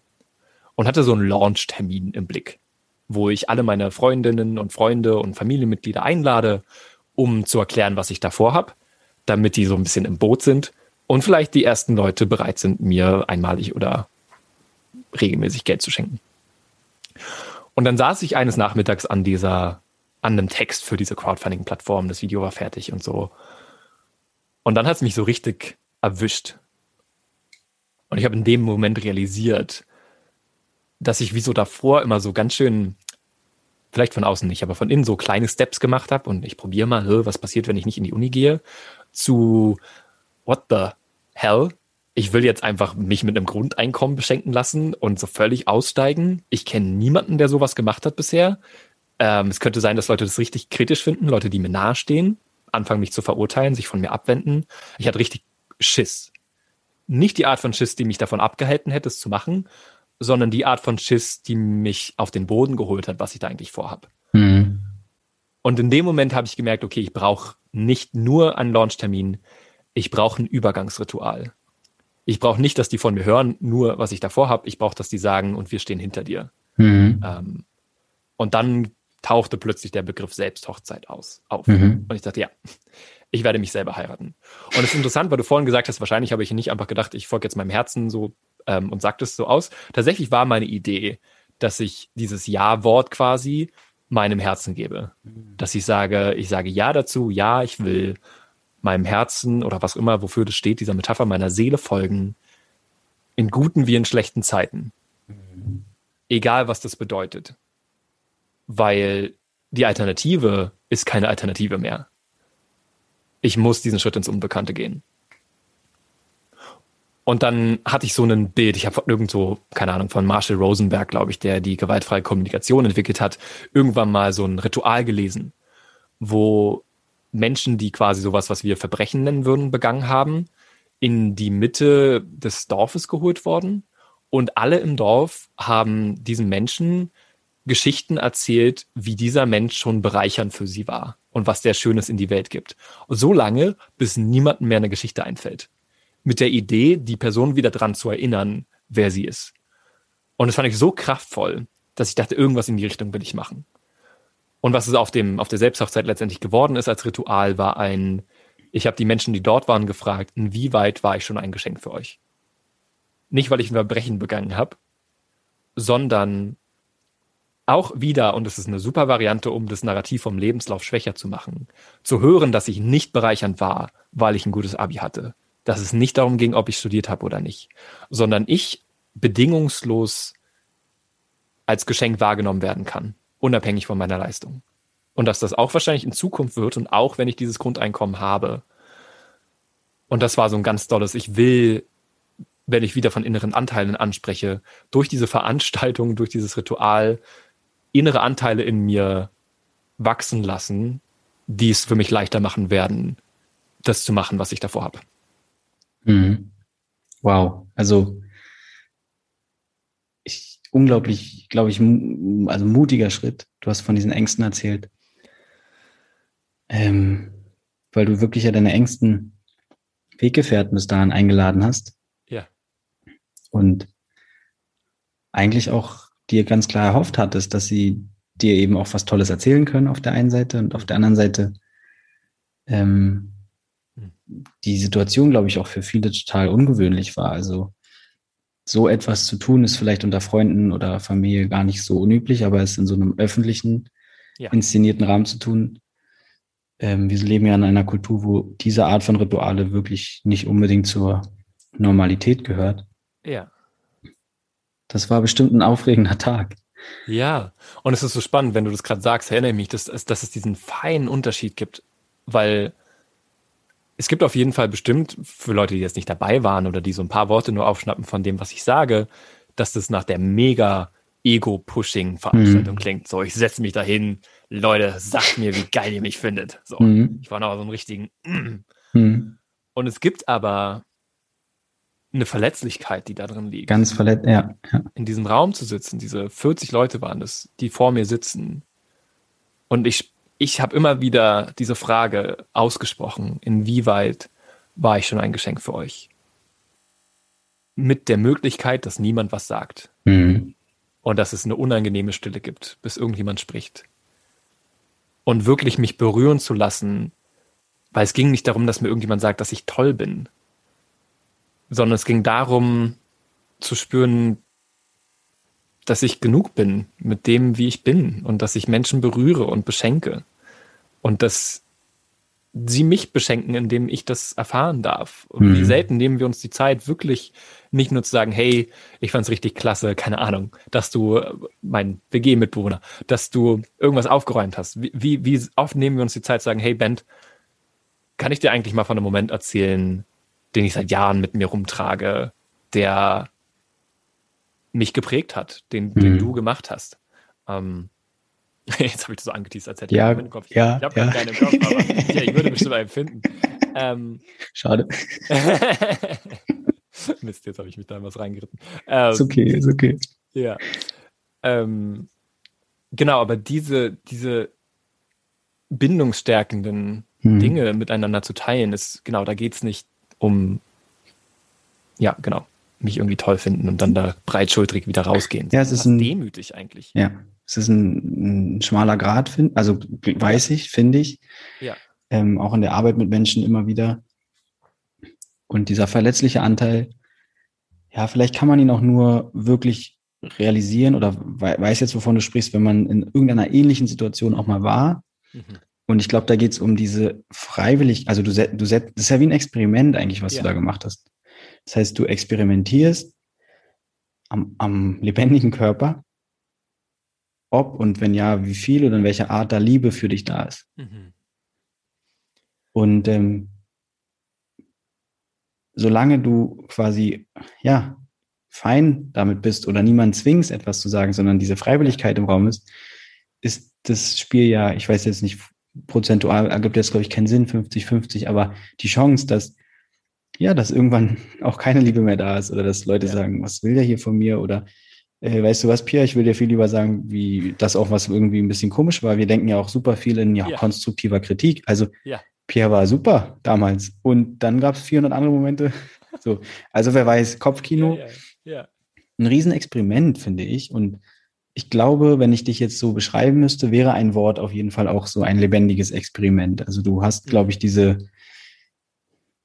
was in dir, was halt oftmals Sachen macht, die niemand vorher, glaube ich, den du kanntest, dir gemacht hat, so wie diese Selbsthochzeit.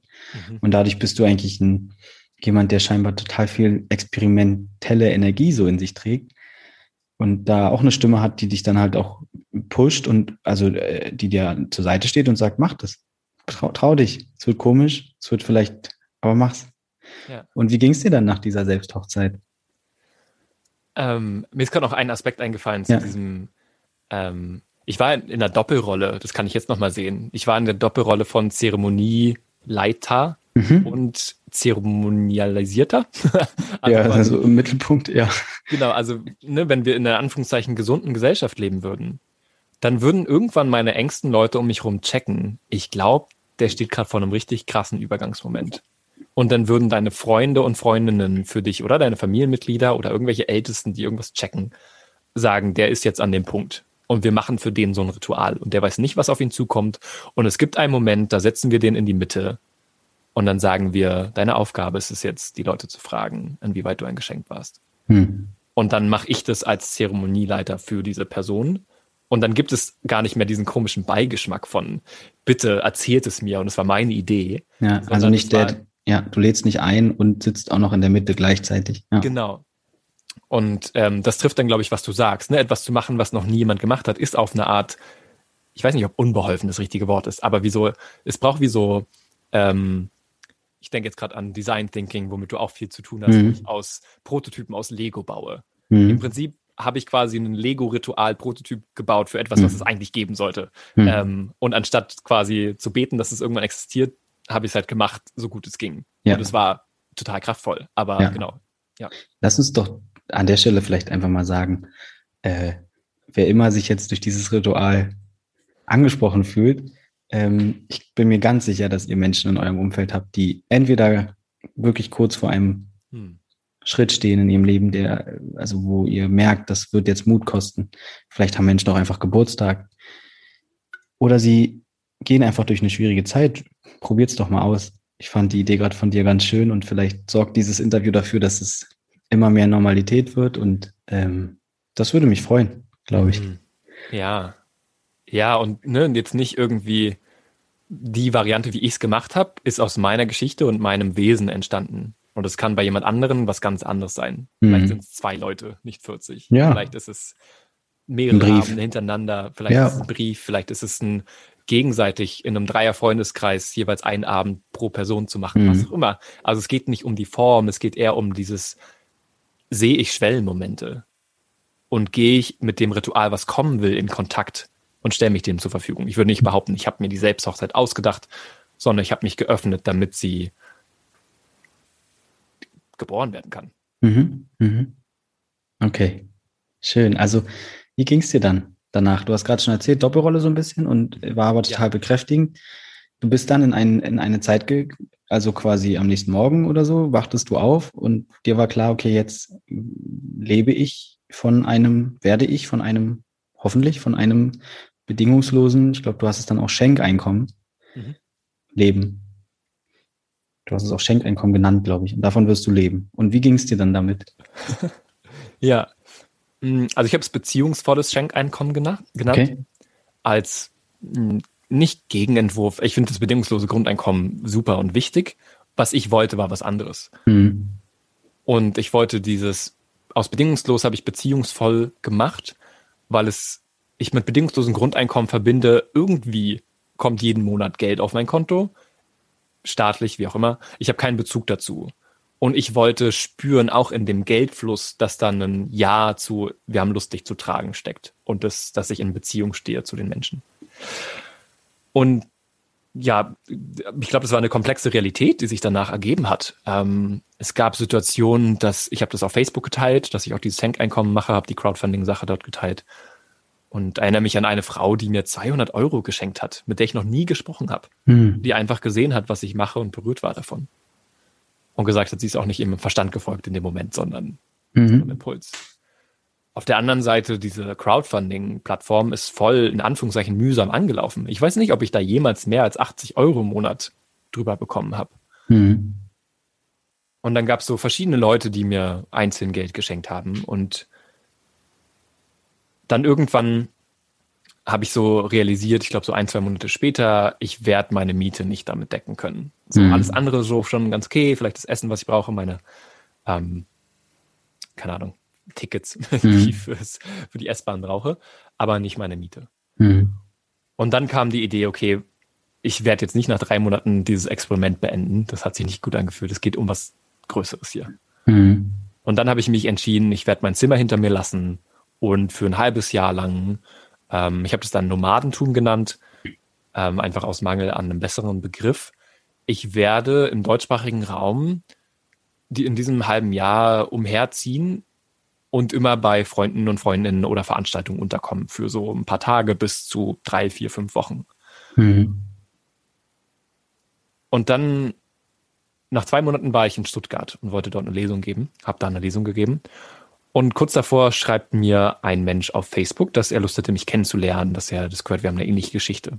Ich habe gesehen, wir haben ein paar gemeinsame Freunde, aber ich konnte ihn nicht so richtig greifen. Er war schon älter und irgendwas war mir dubios daran, weil ich gemerkt habe, hey, wenn ich mich so öffentlich hinstelle, dann ziehe ich vielleicht auch Menschen an, mit denen ich vielleicht nicht so gerne zu tun hätte, ähm, die mir so ein bisschen suspekt sind.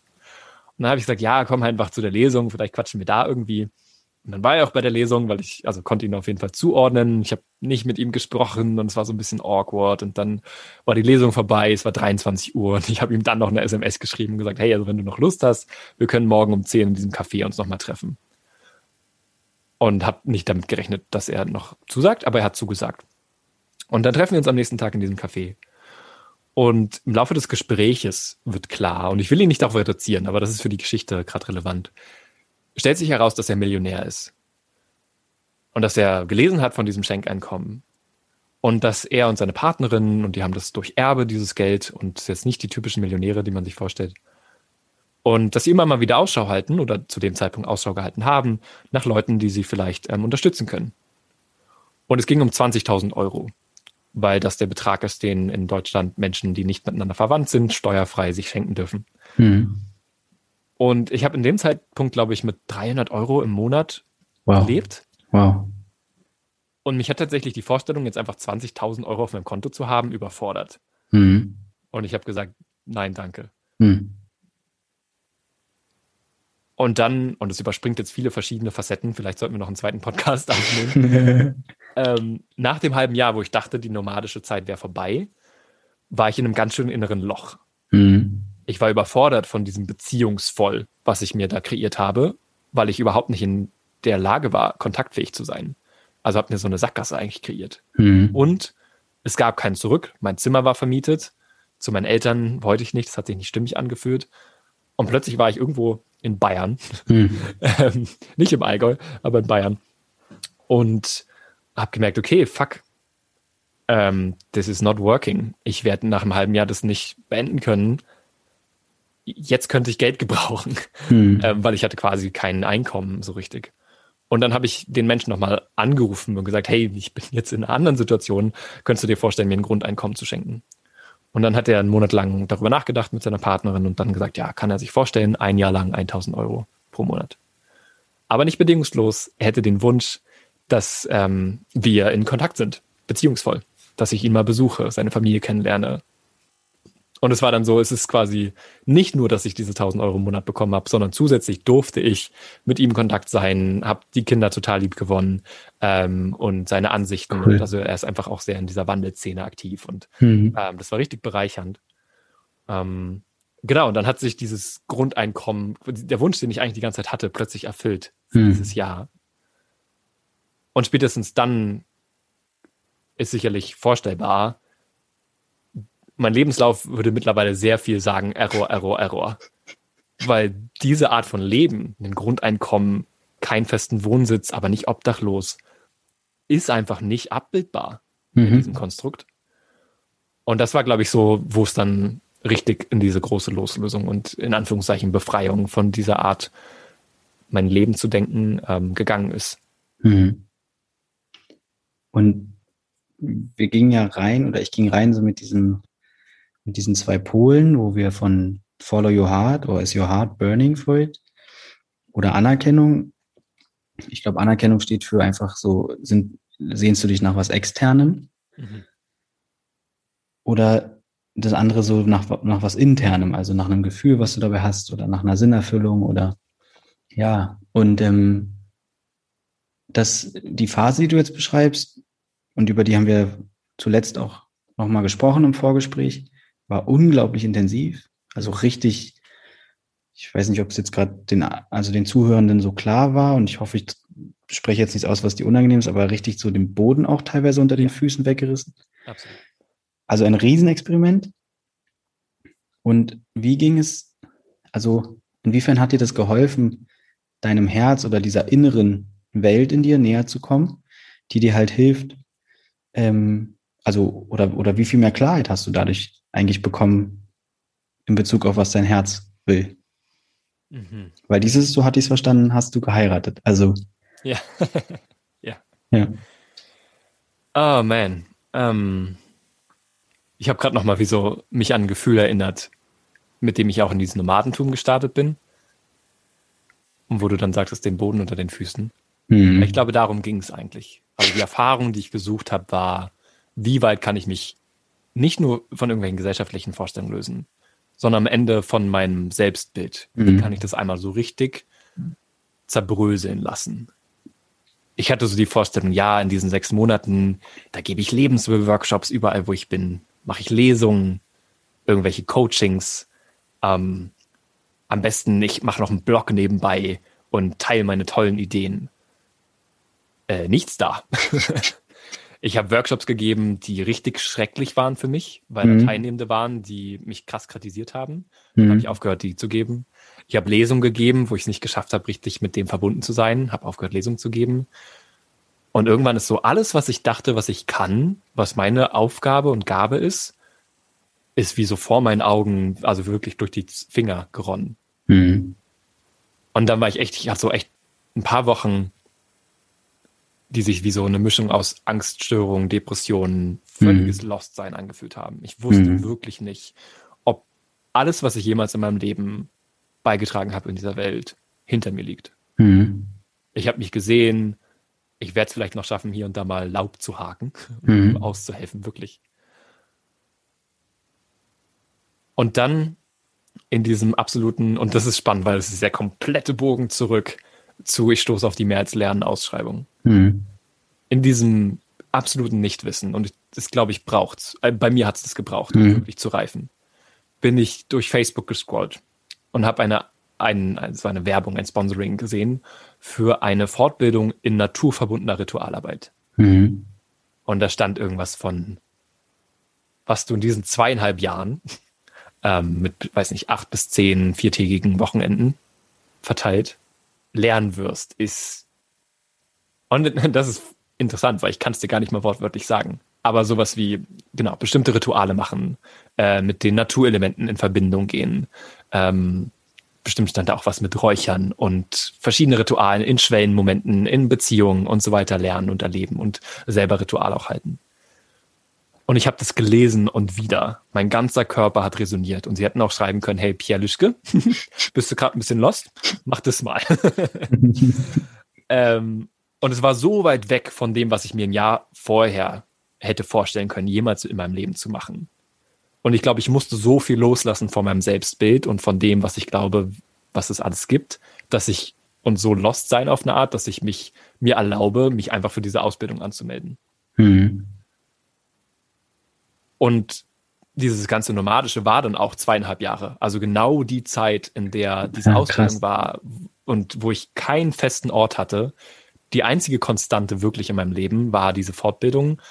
Alle paar Monate mit dieser selben Gruppe an Menschen irgendwo in Süddeutschland ein paar Tage verbringen, krasse Erfahrungen gemeinsam machen und einen Raum haben, in dem all das, was seelisch auch in mir passiert, all die Sachen, die ich nicht verstehe, all die orientierungslos, all die zarten Knospen an, oh, was ist das also mhm. ist das vielleicht meine Aufgabe, mhm. ähm, eingebettet zu haben in Kreisen, wo so ein Redestab rumgeht und ich teile, was mich gerade bewegt, gemeinsam am Feuer sitzen, ähm, mich segnen lassen von irgendwelchen Leuten, andere Leute zu segnen, ähm, ein richtiges Initiationsritual am Ende zu machen über insgesamt zwölf Tage und vier Tage sehr intensiv mit ähm, Genau, wir sollen nicht konkret sprechen über was wir erlebt haben, deswegen ein bisschen tricky. Okay. okay. Aber ähm, zum Beispiel sehr, sehr lange Zeit mit verbundenen Augen in einem Wald verbringen und mhm. wissen, wann es vorbei ist.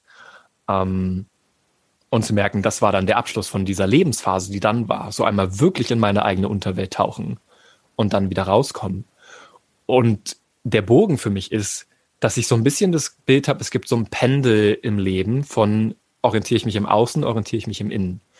Und die Phase davor ist, glaube ich, schon noch sehr geprägt von erkennen das meine Eltern an, erkennen das meine Peers an, mache ich etwas, was gesellschaftlich gewollt ist. Zu dieser Phase, ich heirate mein Herz und bin in Anführungszeichen super egoistisch und es geht nur darum, es geht nur um mich und es geht nur um meine Wunde und es geht nur um mein Struggle.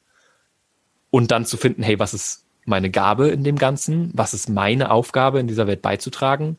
Und dann wieder rauszupendeln ins Externe mit der Frage, und wie bringe ich das jetzt in die Zeit und in die Gesellschaft, in der wir leben? Wie kann ich mit diesem very unique Ding, was auch vor 500 Jahren gebraucht wäre und auch vor 1000 Jahren gebraucht wäre, aber in jeweils der Zeit, in der ich lebe, ganz andere Übersetzungsräume brauche, ganz andere Formen, in denen ich das tatsächlich auslebe. Hm. Genau, das ist wie so, die zweieinhalb Jahre waren quasi dieses Pendel in die tiefe Auseinandersetzung damit, um dann rauszukommen und zu wissen, okay, ich glaube, ich habe jetzt ein ganz gutes Verständnis von wer ich bin und warum. Total, total schön, dass du uns da so einblicken lässt. Und ähm, ja, ich glaube, die Tiefe, weil du es gerade auch so gesagt hast, ist für mich sowas von zu spüren. Ähm, was würdest du sagen, ist dieses Unique hm. in dir? Möchtest du das auch teilen? Die, also du hast gerade ja so schön gesagt, wer bin ich und warum oder wozu, hast du, glaube ich, gesagt. Ja. Was, was wäre da so deine Antwort drauf?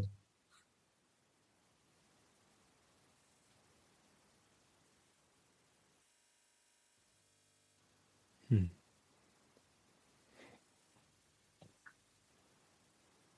Ich habe da keine Antwort parat, deswegen überlege ich hm. länger. Und ich habe Lust, darauf zu antworten. Mhm.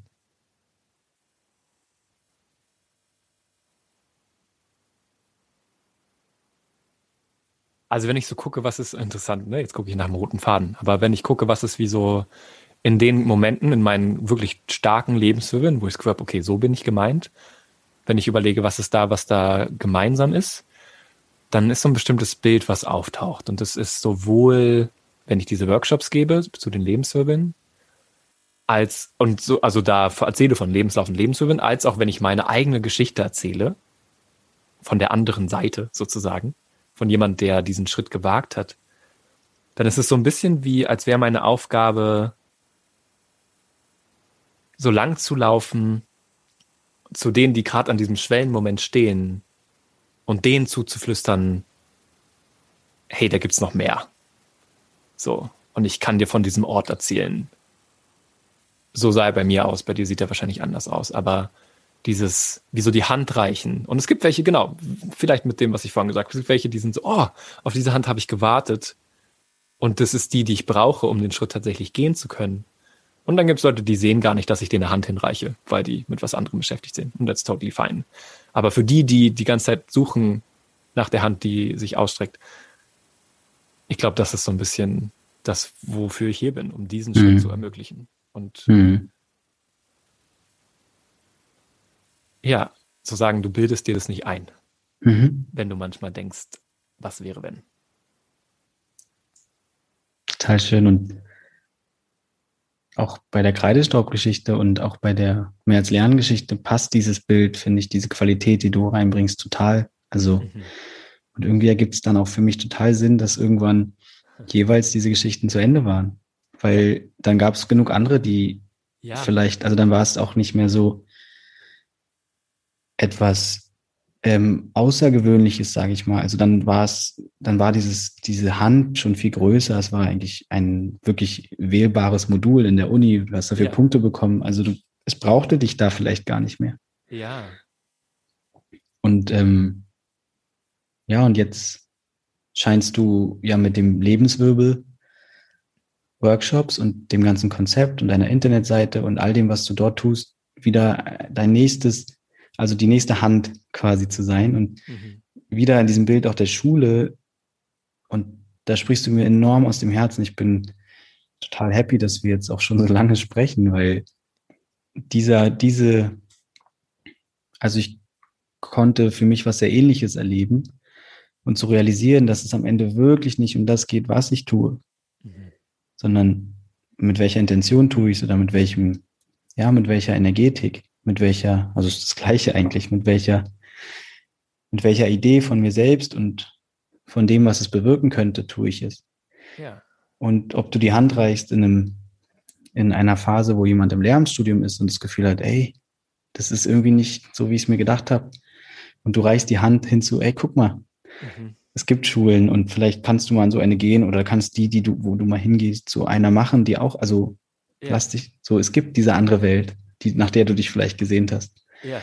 Und da scheinst du jetzt mit dem Lebenslabel-Workshop ja wieder äh, ja, etwas für dich gefunden zu haben, ähm, wo du wieder Leuten hilfst, ähm, dieser kleinen Stimme in, in sich eben mehr Raum zu geben und zu sagen, ja, da, es geht vielleicht auch noch anders. Also du hast ja erzählt, die meisten sind in einem Freiwilligendienst gerade, mit denen du arbeitest und die denken bestimmt alle darüber nach, was soll ich danach studieren oder ja oder soll ich studieren? Also die Frage ist bestimmt sehr, sehr präsent.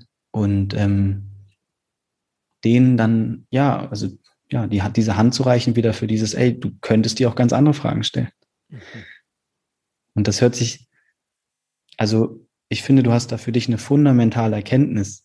Und es ist total geil, dass du eigentlich gerade so lange überlegen musstest, weil für dich ist es bisher vielleicht gar nicht so wichtig gewesen, sie aussprechen zu können. Und trotzdem hast du davor mit völliger Überzeugungskraft gesagt, du weißt, wer du bist und warum. Ja, ja. Also es brauchte eigentlich gar keine Worte. Jetzt hast du sie gewählt. Das ist bestimmt auch total schön. Also ich finde es schön, sie zu hören. Ja. Und sie rücken total viel auch in ein Licht. Und ja, auf einmal ist da ein roter Faden, aber er hat eine ganz andere Qualität. Ja. Dieser rote Faden ist nicht rot, der ist doch wie das Herz, aber er ist so, er ist halt nicht der rote Faden auf einer beruflichen, beruflichen oder externen Ebene, sondern eine interne Ebene. Ja, genau. Und das ist schon wirklich seit langer Zeit auch etwas, was ich bei mir selbst erlebe und wo ich große, große Freude habe, Menschen ja zu dieser Erkenntnis irgendwie zu kommen. Und die Wege dahin sind ganz unterschiedlich. Ich habe noch nie von so einer Ritualausbildung letztendlich gehört und mhm. äh, weit weg auch von dem Ansatz, den ich jetzt in meiner Arbeit praktiziere. Und trotzdem bringt es Menschen auch dorthin. Und letztendlich ist es ja immer der, der Blick so in sich. Und du hast dich jetzt wie ich vorhin auch schon gesagt habe, finde ich auf eine sehr extreme Art und Weise in ein Experiment begeben und vieles von dir dadurch so wegbröckeln lassen, losgelassen und mit vielem fast schon gebrochen, vermute ich, um, und das ist auch schön, finde ich, um letztendlich auch wieder trotzdem beim Lebenswirbel, äh, Lebenswir Lebenswirbel Konzept anzukommen. Also nichts, du hast nicht dadurch alles, was vorher auch schon in deinem Leben war, über Bord geworfen.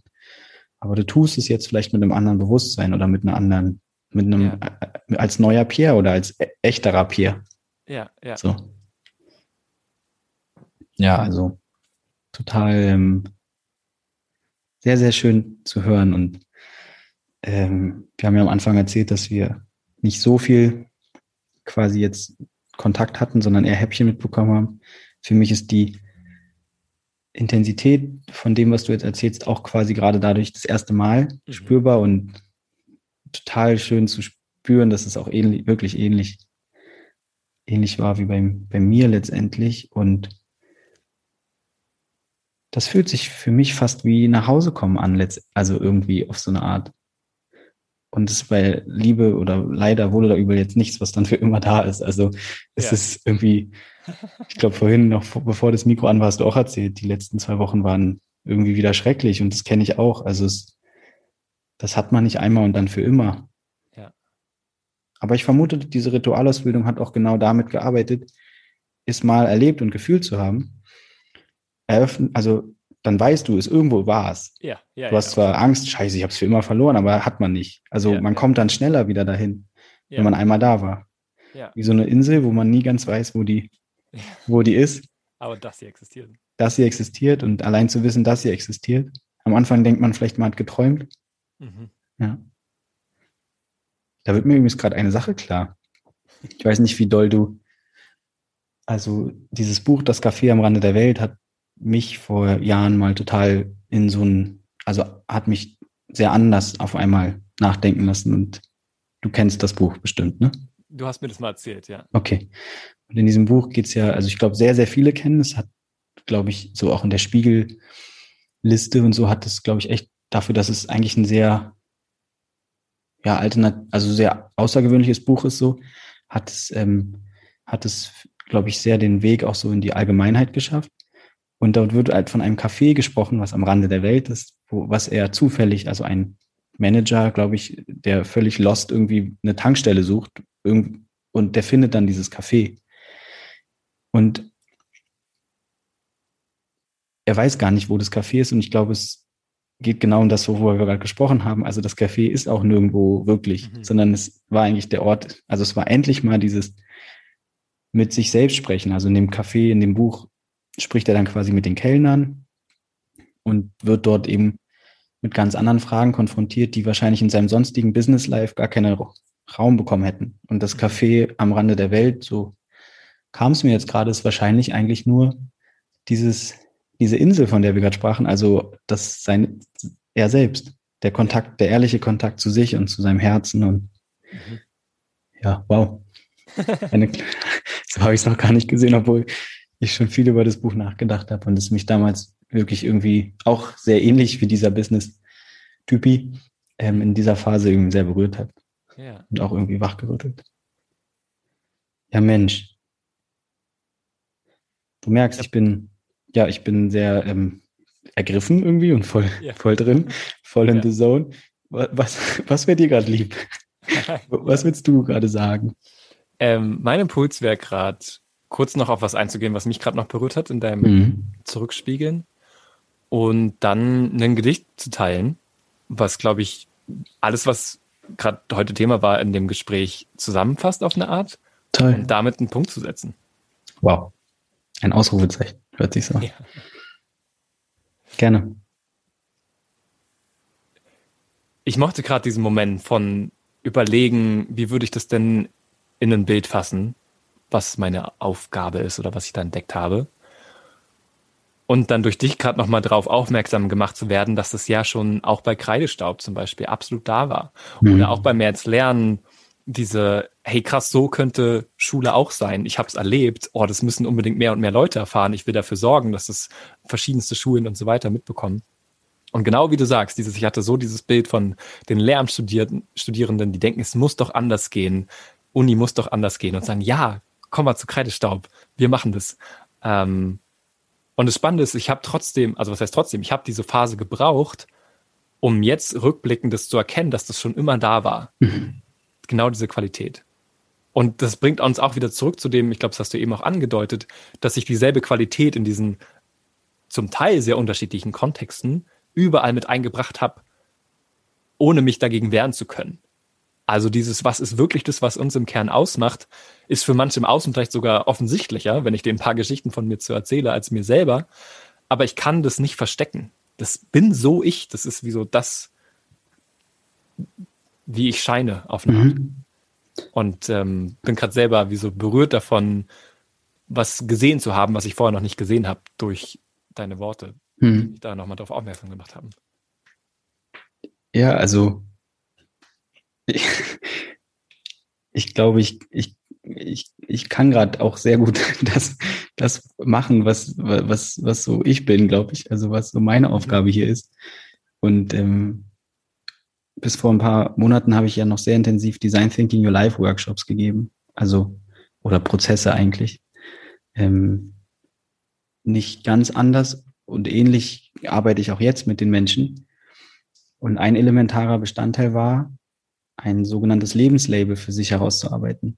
Ich würde es übersetzen und das kommt jetzt aus dem Buch Das Café am Rande der Welt. Seitdem spukte dieses Konstrukt und dieser rote Faden, der irgendwie ein anderer roter Faden ist, in mir und hat mich total, ja, geleitet irgendwie oder diese Vision. Zweck der Existenz. Also was ist dein Zweck der Existenz? Vielleicht auch das Bild deines Zweckes, wie du es ja. jetzt. Und für sich das zu erkennen, sorgt für so viel, erstens Selbstliebe in der Regel oft, Akzeptanz, zweitens, es rückt so viel in ein anderes Licht. Also es mhm. gibt auf einmal keine falschen Momente mehr, sondern nur noch Momente, wo ich halt eher meinen Zweck ausleben konnte oder nicht. Ja. Und entweder weil ich nicht gelassen wurde oder weil ich mich nicht getraut habe. In der Regel aber eher, weil ich nicht gelassen wurde, weil du bist dein Zweck der Existenz. Also du, du hast ihn nicht, sondern du, das bist mhm. du. Mhm. Ich spreche auch von Identität und Lebensaufgabe. Das ist für mich eigentlich ein Synonym. Ja. Und dein, das Gespräch jetzt mit dir, und da wollte ich jetzt gar nicht so krass, so, also das wollte, aber das hattest du, da wollte ich gar nicht so im Detail darauf hinaus und trotzdem ja. ist es jetzt gerade hier voll passiert und finde ich super. Also, und noch schöner ist, dass dadurch für dich auch nochmal vielleicht sich was so zurechtgerückt hat und mhm.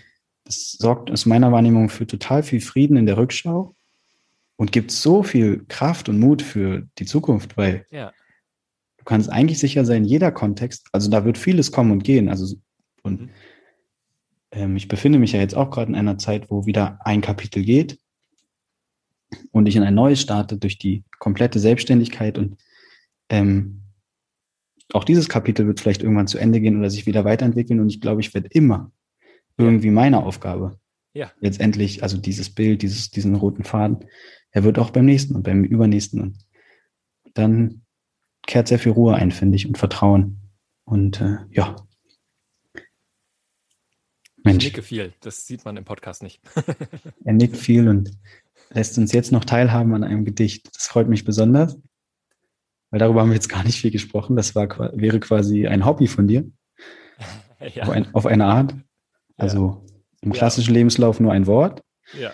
Und in diesem Podcast-Interview jetzt auch irgendwie auch aus, aus Zeit und wie sich entwickelt hat, Gründen auch nicht viel, aber zumindest ein mehr als ein Wort. Also mhm. du schreibst viele Gedichte und hast auch eine Facebook-Seite, glaube ich, wo man. Ach so, ja, äh, Facebook würde ich jetzt, glaube ich, nicht weiterempfehlen. Ich okay. habe eine, ähm, eine, eine Webseite, die heißt ich gebe dir mein Wort.de. Mhm. Das ist, wo sich das sammelt. Und ich habe vor allen Dingen in dieser zweieinhalb Jahresphase einen sehr großen Output an Gedichten gehabt und die dann irgendwann in kleine Heftchen ähm, zusammengefasst, so ein bisschen thematisch. Und ich habe ein Heft, das heißt Wandern im Kokon. Und äh, das ist angelehnt an jemanden, der, der heißt Bill Plotkin, der dieser Phase von diesen zweieinhalb Jahren, wie es bei mir war, den Namen gegeben hat, Wanderer im Kokon. Und deswegen ist in diesem Gedichtband sozusagen alle Gedichte, die damit zu tun haben. Und das ist das allerletzte Gedicht in diesem Band. Und es ist, ja, ich bin gerade sehr berührt und ähm, glücklich darüber, weil es wirklich zusammenfasst, worüber wir gesprochen haben. Sowohl über diese einzelnen Etappen, dass eins nach dem anderen kommt und ich ähm, mehr und mehr mir erlauben darf, dem Raum zu geben, in welcher Weise es sich in jeder Lebensphase ausdrückt und dass dahinter der Zweck der Existenz steckt, der auf sich aufmerksam machen will, damit ich ihn dann ganz bewusst in die Welt bringen kann. Da ist eine Stimme in dir. Erst sagt sie dir, tue mehr von dem, was dich interessiert, auch wenn es uncool scheint. Nach einer Weile sagt sie dir, tue mehr von dem, was dir Spaß macht. Auch wenn es unverschämt scheint. Nach einer Weile sagt sie dir, folge deiner Intuition. Auch wenn es unlogisch scheint. Nach einer Weile sagt sie dir, höre auf dein Herz. Auch wenn es verrückt scheint. Nach einer Weile sagt sie dir, vertraue deiner Seele. auch wenn es gefährlich scheint. Nach einer Weile sagt sie dir, und jetzt? Schau dich an. Das alles war deine Zukunft, die wusste, wer du zu sein in der Lage bist. Das alles war dein Leuchten, das durch dich scheinen will. Das alles war dein Lied, das durch dich gesungen werden will. Dann sagt sie dir, jetzt leuchte, jetzt singe.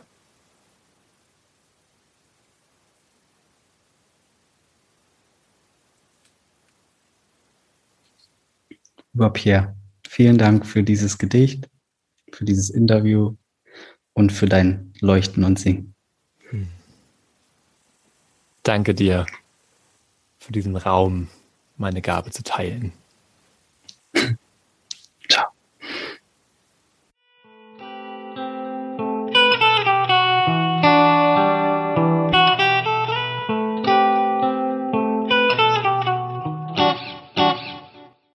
Wow, das war das Gespräch mit Pierre über Sinn in seinem Leben.